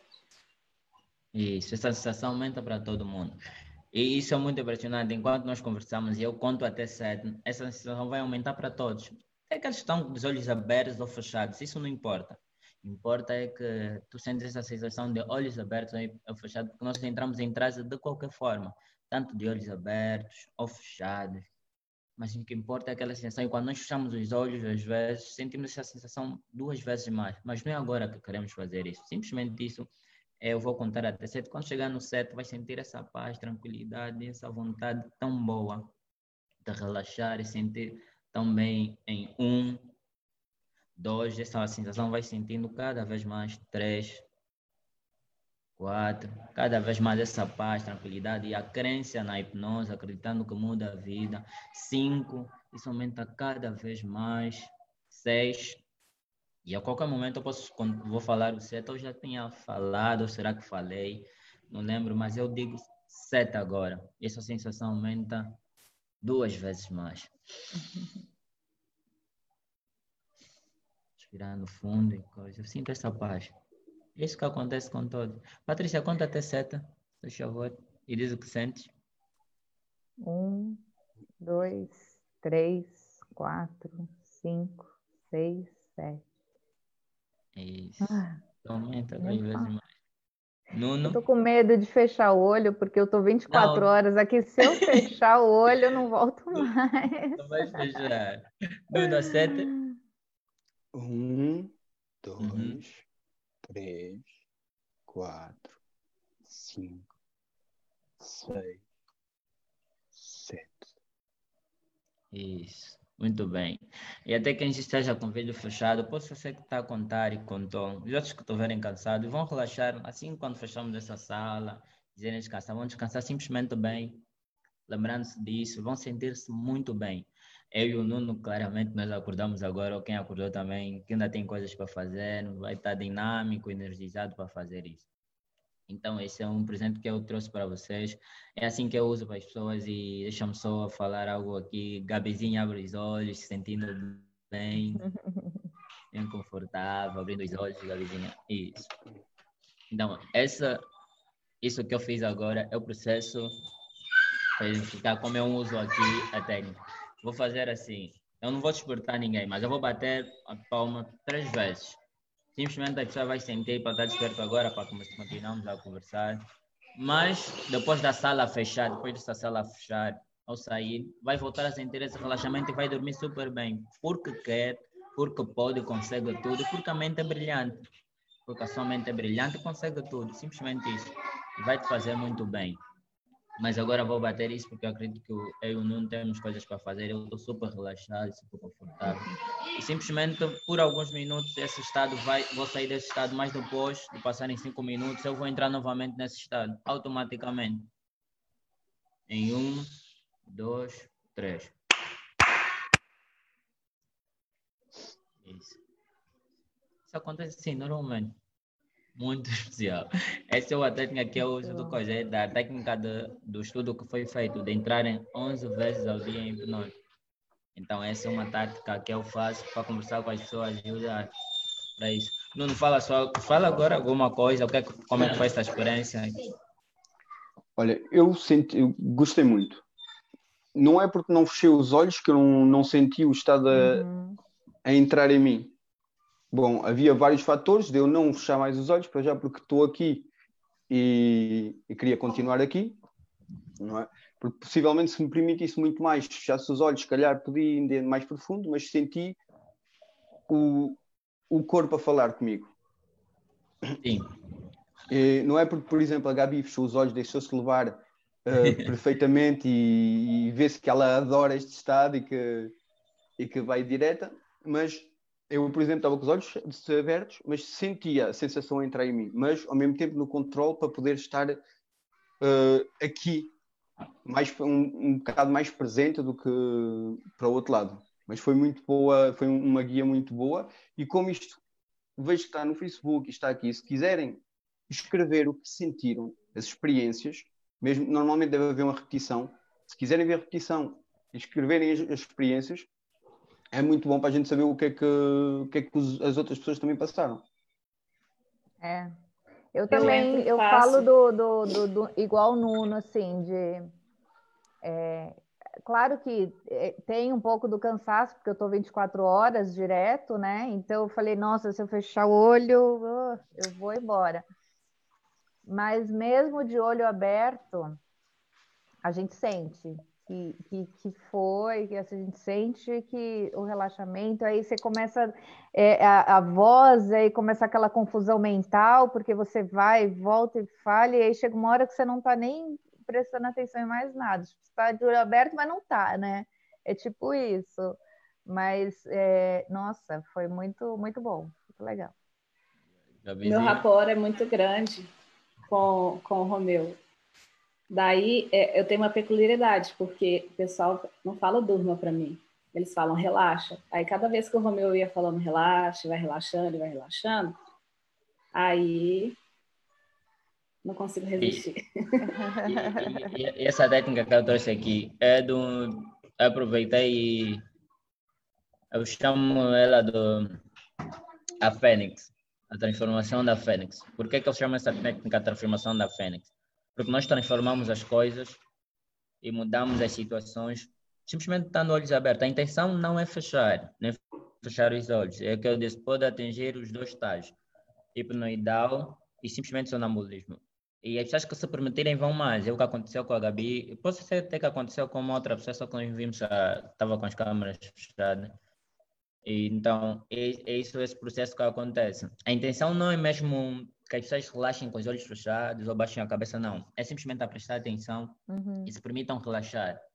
Esse estado eu gosto muito de fazer e uso para mim, principalmente quando estou numa, quando estiver em situações de complicações, eu fico concentrado e uso tudo o que está acontecendo, a voz, as, as pessoas estão a falar e estão a fazer coisas, a gritar, eu fico, hum, vou respirar fundo e solto o ar pela boca e vou relaxando, trago uma paz, então essa é o, a minha técnica que eu chamo técnica da Fênix. Na intenção não mesmo fechar os olhos. Bem, ela é mais completa, né? Para a uhum. terapia ela é mais completa. Essa parte que eu trouxe é simplesmente o fim da terapia, que é da uhum. conversa. A conversa começa com uma conversa assim boa e vou na crença, é que eu disse, eu pego muito a crença da pessoa. O que a pessoa acredita é isso. Passaram por esse processo porque Nuno, por exemplo, disse que dificilmente entra em transe, porque a pessoa ali vai entrar em transe, mas ele entrou aqui em transe. Se notarem, a voz dele estava diferente, mesmo da Patrícia estava diferente. E depois a voz muda. Então, é esse processo. Esse é o relaxamento que, que eu uso da técnica da Fênix para todo mundo. Começo assim, conversando, vai deixando de buscar crenças limitantes e aproveita a crença que ele deu, ataco nessa crença e que acredita, no que pode e faço isso. Baixo seu fator crítico com relação com essa técnica. E depois os resultados são são aquelas induções mais profundas, que depois a pessoa fechar os olhos, que a pessoa fecha e faz aquilo, depois faço o tratamento. Mas eu gosto muito dessa técnica, só por simplesmente ser isso, acreditar, é levar na crença. Esse aspecto. Eu, eu fiz isso porque não puxou-me aqui e disse, dificilmente eu entro em transe, essa coisa, e quando a pessoa diz que vai entrar em transe, é isso que aconteceu agora. É, mesmo relutando, né? Mesmo eu Obrigado. conscientemente pensando, ah, eu não posso fechar o olho, não posso fechar o olho, né? Eu, tipo, mas não tem jeito. Você vai, né? Não tem... O, o, eu queria queria modificar. Aquilo que eu disse é, por exemplo, eu não é o ter dificuldade em entrar em transe. É o transe, como eu já identifico várias vezes, eu consigo senti-lo e saber que estou.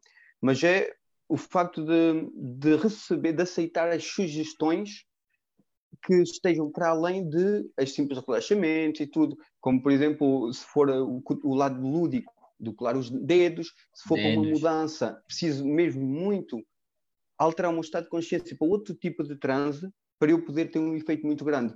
Porque, como eu já identifiquei os meus transes, eu sei, eu posso te dizer que já estava a entrar, que senti que estava ali no, no patamar, mas a minha dificuldade é mesmo passar esse patamar para receber as, sugestões, as sugestões para mudanças mais, uh, mudanças mais fortes mas uhum. senti muito, muito bem o corpo a querer eh, falar comigo. É, deixa eu perguntar para vocês, assim, a gente fala de auto-hipnose, de entrar no transe. Eu fiz já várias vezes a autoterapia. Vocês praticam isso? Vocês fazem? Eu, pelo menos, faço todos, todos os dias, mas não faço em transe.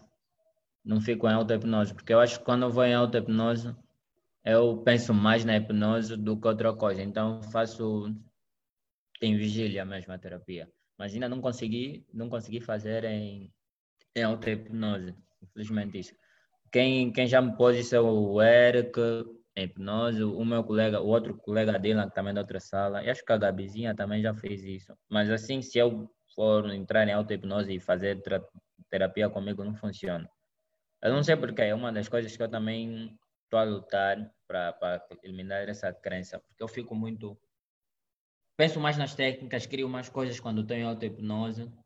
Eu acho que o meu subconsciente já adaptou isso. Quando eu entro em auto-hipnose é para criar mais técnicas, desenvolver mais coisas para as pessoas do que coisa. Então, eu faço terapia, autoterapia, concentrado e falo, agora eu vou fazer isso, vou mudar isso. Por vezes eu uso técnicas da PNL, olha, vou fazendo isso, que agora isso vai mudar e hum. acontece. Faço muito essas técnicas. Assim, em auto-hipnose eu ainda não consegui fazer isso. Gostaria que alguém me ajudasse com isso, por favor.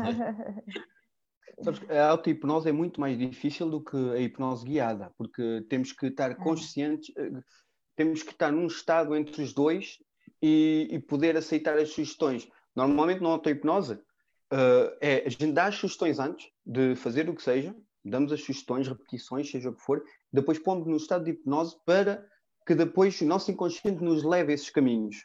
Não é entramos no estado de hipnose e damos as sugestões. Isso não serve a nada, porque o, o, a minha dificuldade é mesmo essa do quê? Eu tenho um estado crítico muito presente. Eu, seja o que for, quando me estão a guiar, eu tenho sempre aquela, o que é que ele está a fazer? Qual é o caminho que me está a levar? Eu tenho sempre esse.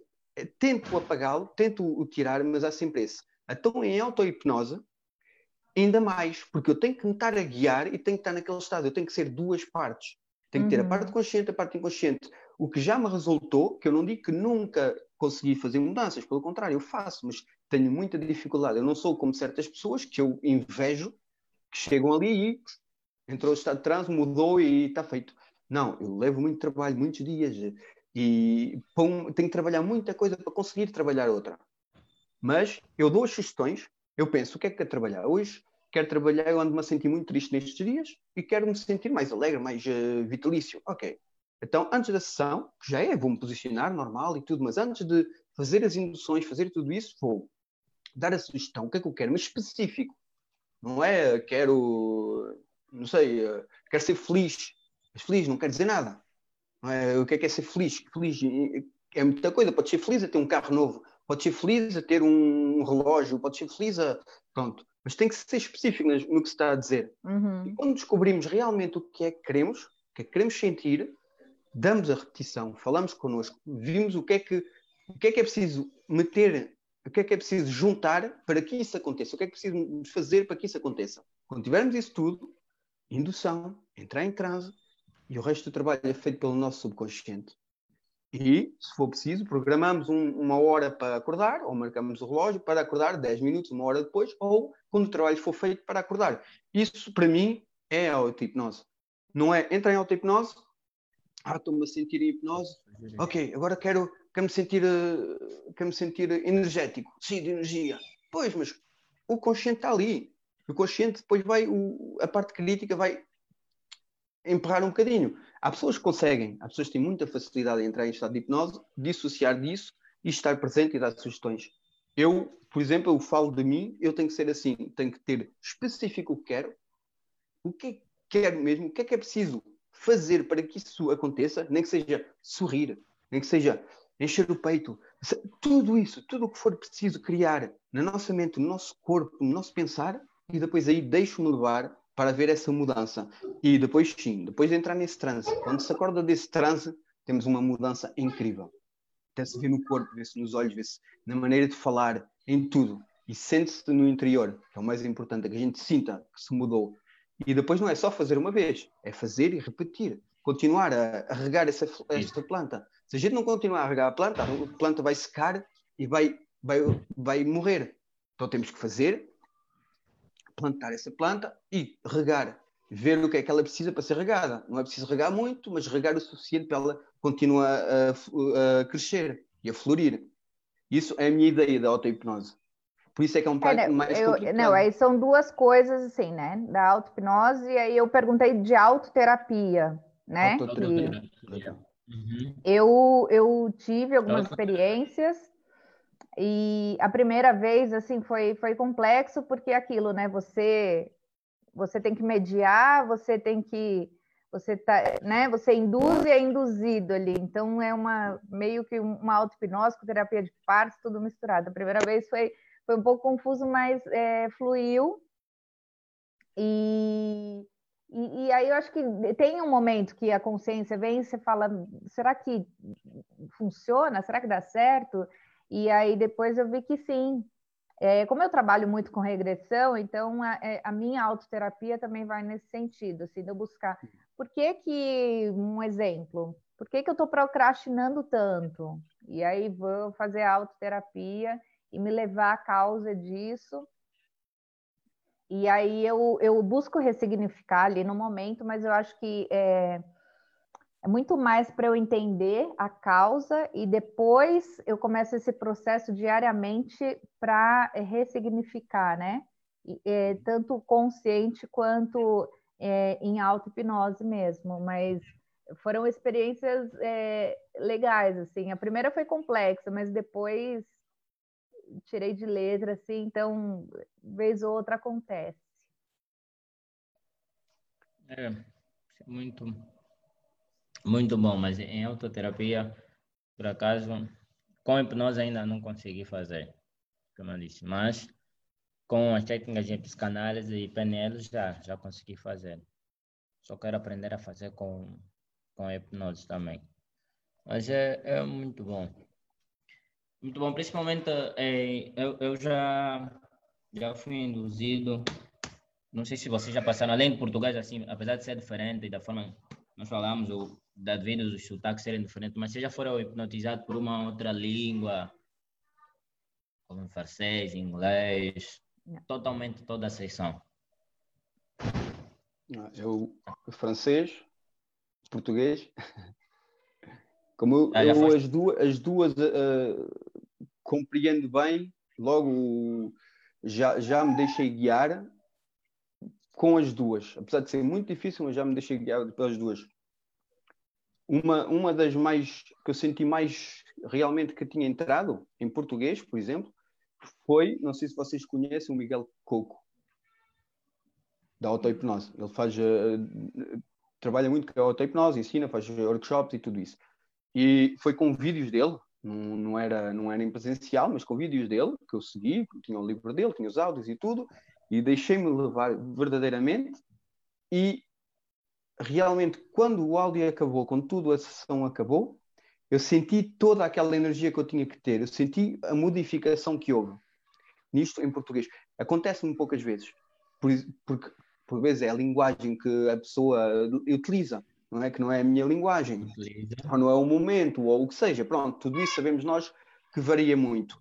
Mas essa foi uma das mais fortes que eu tive e depois, em francês, também já tive alguns colegas, porque nós sempre tentamos, andamos, um, sempre fizemos jogos assim, a ver quem é que leva, quem é que não leva, como é que se há de fazer para levar, onde é que se tem que tocar com esta pessoa para podermos ir mais longe. Sempre fizemos muitos jogos com isso, logo tive várias experiências, não muito fortes. Houve algumas, mas não muitas, mais, mais fortes. E, mas já tive em francês, e, em inglês, não, acho que nunca, nunca fiz, em inglês ou americano, acho que nunca, que me lembro, nunca passei por essa experiência, mas acho que não é, um, não é uma barreira. Acho que isso não é uma barreira, o, desde que, que, que consigamos compreender o que a pessoa quer dizer, uh, conseguimos entrar nesse estado, conseguimos fazer mudanças. Eu conheço pessoas que trabalham com surdos.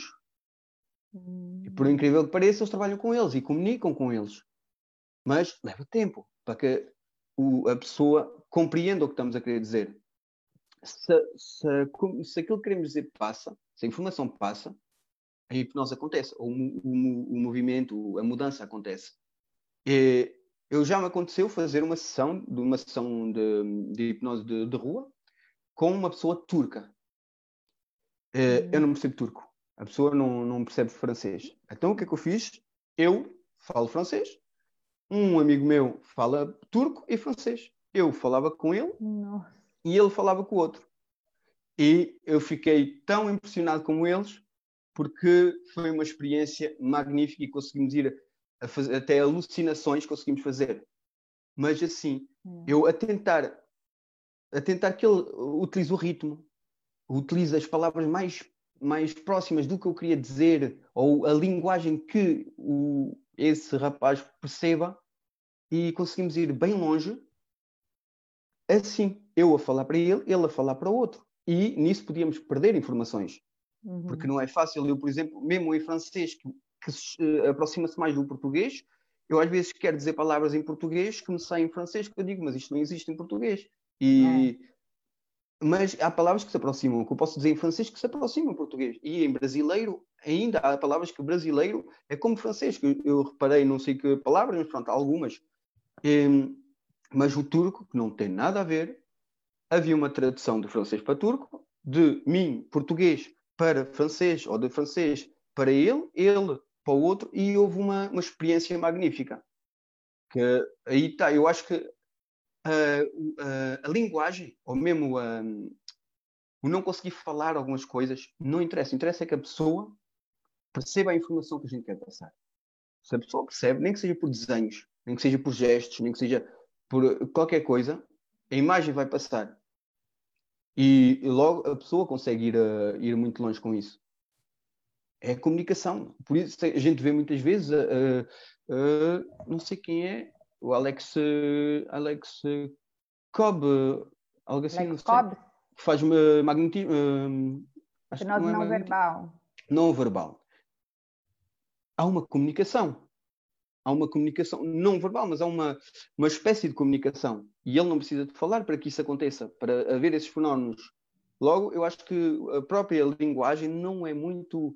Claro, sentimos mais à vontade se conseguimos falar, se conseguimos comunicar eh, realmente aquilo que queremos dizer, temos a certeza que nos percebem.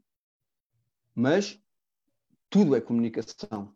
Um simples Sim. gesto, um simples tom, um ritmo, uma cor, tudo é informação.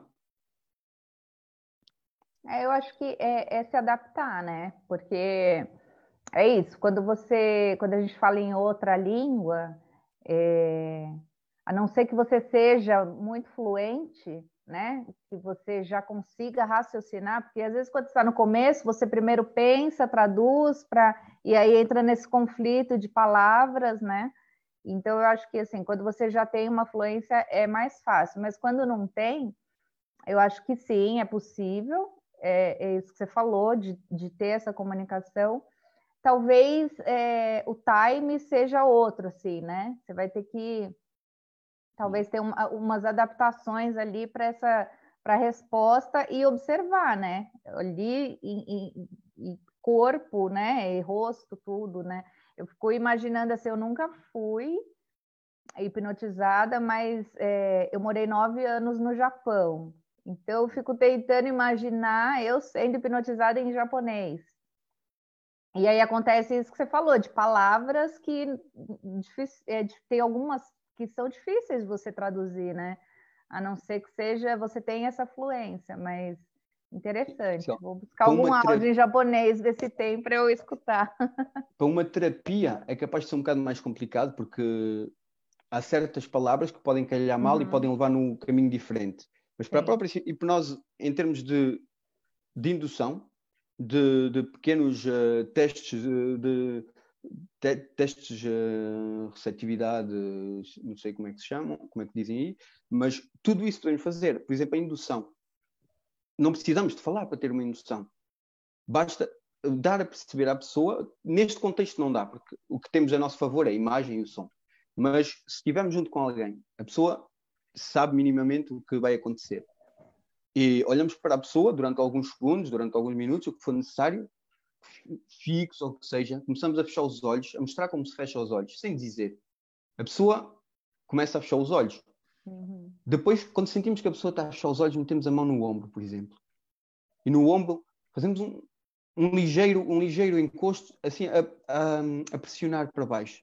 A pessoa vai perceber, sem falar, que é para Sim, eu... entrar. Porque é a comunicação, nós estamos habituados. Estamos habituados que os nossos pais, que os nossos amigos, os nossos avós, seja o que for, que por vezes chegavam ao pé de nós e diziam: tem calma, punham-nos a mão no ombro.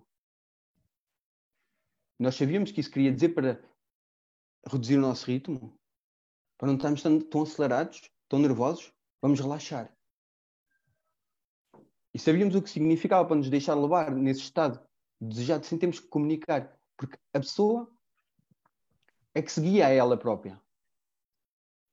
Nós mostramos o caminho e ela faz o que é necessário para entrar no transe dela. Por isso basta um olhar, um mostrar o caminho, e quando ela fecha os olhos, meter a mão e deixar. Já experimentaram alguma vez fazer isso? Bem, eu experimentar, experimentar, acho que eu faço isso todo, todo o tempo. Não sei se vocês repararam, nessa experiência passamos há bem pouco tempo. Enquanto eu vou falando, eu passo essa sensação à pessoa. Eu, eu me espelho. Enquanto a pessoa está me, tá, tá me ver a fazer alguma coisa ou a falar, mesmo que sem querer cair nesse ritmo. Eu uso muito essa parte de falar e fazer as coisas. Eu, mesmo contando uma história, contando a sensação, faço e respiro fundo, mesmo com a pessoa, porque aquilo ensina e manda, mostra a segurança à pessoa, é da linguagem verbal e não verbal. E eu, o que é que eu perguntei da correlação à língua diferente? Porque nessa situação de falar de línguas diferentes, às vezes, nós nos entendemos, pode, pode até ser uma, uma certa forma o português, alguns termos são diferentes, mas nós estamos habituados com esses termos diferentes, mas sabemos que simplesmente tudo é português. Por exemplo, eu sei que no Brasil tem diversos diversos termos, diversas formas de falar, falam diferente, mas tudo é português. Aqui em Angola também passamos por isso. O Nuno, principalmente em Portugal, também sabe dessa situação. Uh, também fala-se de uma forma, é o português, mas alguns falam de uma forma mais diferente. É porque eu usei naquela, no princípio, da forma mais arrojada e não, não arrojada, uns mais elegante, outros mais assim. Então, por quê? Isso cai na linguagem. Eu acho que, eu pensei, tipo, será que a hipnose tem uma linguagem uh, internacional, tanto falar, e agora cair no, no, sentido que sim tem, que a linguagem, não ver, a linguagem não verbal. Apesar da linguagem não verbal, todo mundo consegue entrar em transe. Foi isso que o Nuno falou, da linguagem gestual. Eu vou, falar, vou fazer hipnose num surdo e num mudo. Mas eu sei falar, sei fazer a linguagem gestual ou a linguagem não verbal. Ele pode seguir aquilo e simplesmente relaxa. Vai relaxando, mas simplesmente olhar para mim. E são uma das técnicas que eu, que eu estou a, a, evoluir nesse aspecto é isso. A meter a pessoa em transe mais de vigília. Estar em estado de vigília. Principalmente na linguagem. Por quê? Por exemplo, nós estamos a falar português. O português que nós falamos, nós já temos formas diferentes de entender. Então cai também nas linguagens. Tanto inglês, francês, espanhol, britânico, seja lá o que for. Por quê? Porque a forma de eu dizer um copo com água ou um copo de água, só no português isso, dê-me um copo com água, dê-me um copo com água. É já diferente, isso passa na interpretação. No português já passa a ser diferente. E a interpretação também passa a ser diferente. É como nas outras linguagens. Por exemplo, é bom sempre fazer isso com pessoas que falam a língua fluentemente e têm tática disso. Eu não adianta eu falar francês, enquanto eu falho muito no francês e fazer indução a alguém com francês. Acontece isso que acontece com o Nuno disse. Às vezes caiu umas palavras que quer dizer em português, mas não tem. Então já acho que a, a, resposta, a, pergunta, a resposta que eu procurava era mesmo da linguagem não verbal, é era saber se tinha, por essa sala ser uma conexão transatlântica, é por se tem alguma falha e uma linguagem em termos internacional com relação à hipnose. Porque eu falo inglês, eu posso fazer uma indução, alguém fala inglês, tudo bem, não sei o quê. Pode ser que alguém, fa... eu falo correntemente, fluentemente. A outra pessoa que está a ver simplesmente entende, mas não fala correntemente fluente. Eu vou falar, como no inglês, o francês tem aquela o mais formal e tem o informal. Toda a linguagem tem isso. Então, acho que em transe é um dos aspectos que eu também trabalho, eu não sei, isso passando já a experiência para todos também. Acho que nós devíamos saber com relação aos nossos clientes, se ele é mais formal ou informal. Se ele é mais formal, simplesmente as palavras todas que eu vou usar só, passa, só tem que ser formal, porque o consciente dela e o inconsciente dela só entendem essas palavras simplesmente formal. A forma de eu dizer, ah, copo com água, um copo d'água. Se eu for meio informal, eu vou pedir de uma forma diferente. E a nossa forma de falar, o meu gesto, a minha ação também já é diferente. Então eu trabalho muito nesse aspecto. Na minha ficha da anamnese que eu comecei a fazer agora, porque já vou começar a, a fazer isso, a cobrar, né? de uma certa forma. Então, elaborei nessa, nesse, nesse aspecto. E dizendo se a pessoa é formal ou informal, e tendo na anamnese também, está no saber esse aspecto, porque às vezes nós dissemos, tem uma falha, aconteceu algo que aí não deu certo e essa pessoa falhou. Não, não falhou. É porque as pessoas, como nós aprendemos em PNL, ninguém, é, o mapa, mapa, mapa não é território. Então, a minha forma de dizer, a minha forma de, de entender, copo com água, um copo d'água, é a mesma coisa para quem entende as duas linguagens. Mas para ele dizer um copo com água, para ele pode ser, tipo, isso é mais formal e ele está sendo muito formal comigo. Uhum. Não, não é agora que eu preciso disso. Mas se eu dizer, dê um copo de água, ele vai entender, ah, para ele, pronto, isso assim, ele pediu de uma forma, é como saudar. Oi, de boa, é, a pessoa vai ficar. No mais velho, você vai chegar, oi, de boa, velhote. Aqui, tipo, no é, termos de, de velhote, já um quase está chamando a pessoa muito idosa e fica já tipo. Hum. Então, quando diz, principalmente de usar a terceira idade, quando diz uma, uma terminologia, usas mais uma, uma terminologia, um, uma linguagem mais adequada ao nível dessa pessoa, aí conquistas maior o rapport. É por isso que eu perguntei isso, eu perguntei, por isso que eu perguntei essa situação da linguagem. E agora acabei de perceber que assim uma linguagem internacional para mim, né? não estou a dizer que coisa. Para mim acabei de eh, entender que é uma linguagem internacional com relação à hipnose, que é a linguagem não verbal. Mas Porque... agora para uma para uma terapia não falar a língua da pessoa, acho que é muito complicado, porque é preciso ter muito cuidado porque não se sabe o que a pessoa vai compreender. Mesmo falando a língua, eu estou a falar com vocês. Uhum. Eu, tudo o que eu estou a dizer até hoje, até agora, eu não sei o que é que significa isso para vocês. Não, por exemplo, se eu vos digo a palavra amor, para vocês o que é que isso vos faz ao interior? Para, para a Patrícia é uma coisa, para o Sérgio é outra, para o Carlos é outra, para mim é outra. E é isso que é o importante, penso eu, na hipnose, em qualquer terapia, é ir buscar o significado disso, das palavras que se está a dizer. Porque não serve a nada dizer uh, arigato em, uhum. em, japonês, a gente não, não tem, não sabe o que é que a pessoa vai sentir com isso, não é? Uhum. Patrícia, por exemplo, deu-lhe logo o um sorriso a dizer, ah, esta era para mim. Pronto, mas eu não sei o que é que se passou lá dentro. Uhum. Eu não sei o que, é que, o que é que mexeu, o que é que foi buscar, quais foram os valores que isso, que isso tocou quais as intenções que ela pensou que eu tive. E isso é o importante de saber falar a língua da pessoa, utilizar o não verbal e mas o mais importante de tudo é, eu acho que o que eu faço mais das minhas sessões é o questionar. Eu questiono a pessoa. O que é que isto quer dizer? O que é que se passou aí? Por exemplo, com a Patrícia, eu disse arigato, ela faz um sorriso. Eu ia lhe perguntar o que, é que, o que é que mexeu lá dentro? O que é que, em que parte é que tocou? Porque eu não sei, eu, para mim é uma palavra como as outras. Mas para ela não, para ela mexeu muita coisa. Memórias, possivelmente. Uhum. Lembrou-se, se calhar, de alturas que teve com, eh, com pessoas japonesas.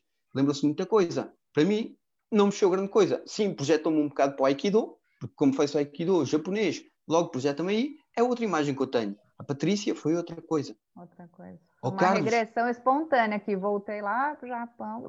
É isso, é isso o, mais, o que eu acho que é mais importante no, na comunicação. Não é o, eu falo fluente português, eu falo fluente isto, é o ir buscar as palavras, os, as emoções, os sentimentos que a pessoa tem ali, para poder nisso mexer e trabalhar, a deslocar, a modificar com a pessoa, porque é a pessoa que está a fazer isso. Por isso é que eu acho que a comunicação em si é importante, porque temos de saber o que é que se passa. Mas não custa nada, e é o que eu faço todo, desde o início até ao fim.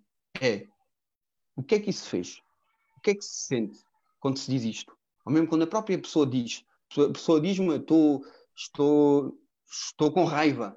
Sim, mas o que é que isso quer dizer? Para mim quer dizer uma coisa, mas o que é que eh, quer dizer para a pessoa? A própria palavra raiva, no próprio país, na própria cultura, Sim.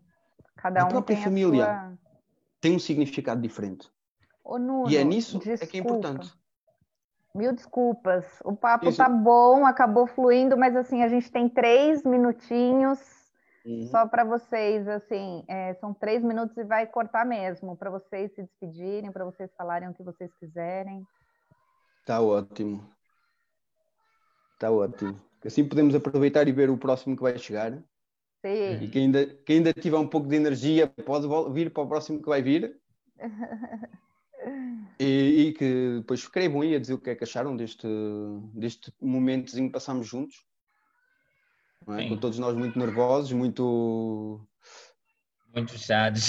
Muitas expectativas eu, com. Eu acho que assim, eu vou falar porque eu acabei participando mais, assim, é, é muito enriquecedor essa troca, né? Porque a gente tem essa imagem, essa visão nossa aqui no Brasil, e é, é quando a gente troca essas informações, a gente vê que a hipnose é a hipnose. E aí existe essa coisa da comunicação, da linguagem, mas a ferramenta em si, ela é pura, ela é isso, e, e fiquei muito feliz de escutar vocês, de saber, de conhecer mais, assim, essa troca eu acho que só tem a, a agregar muito.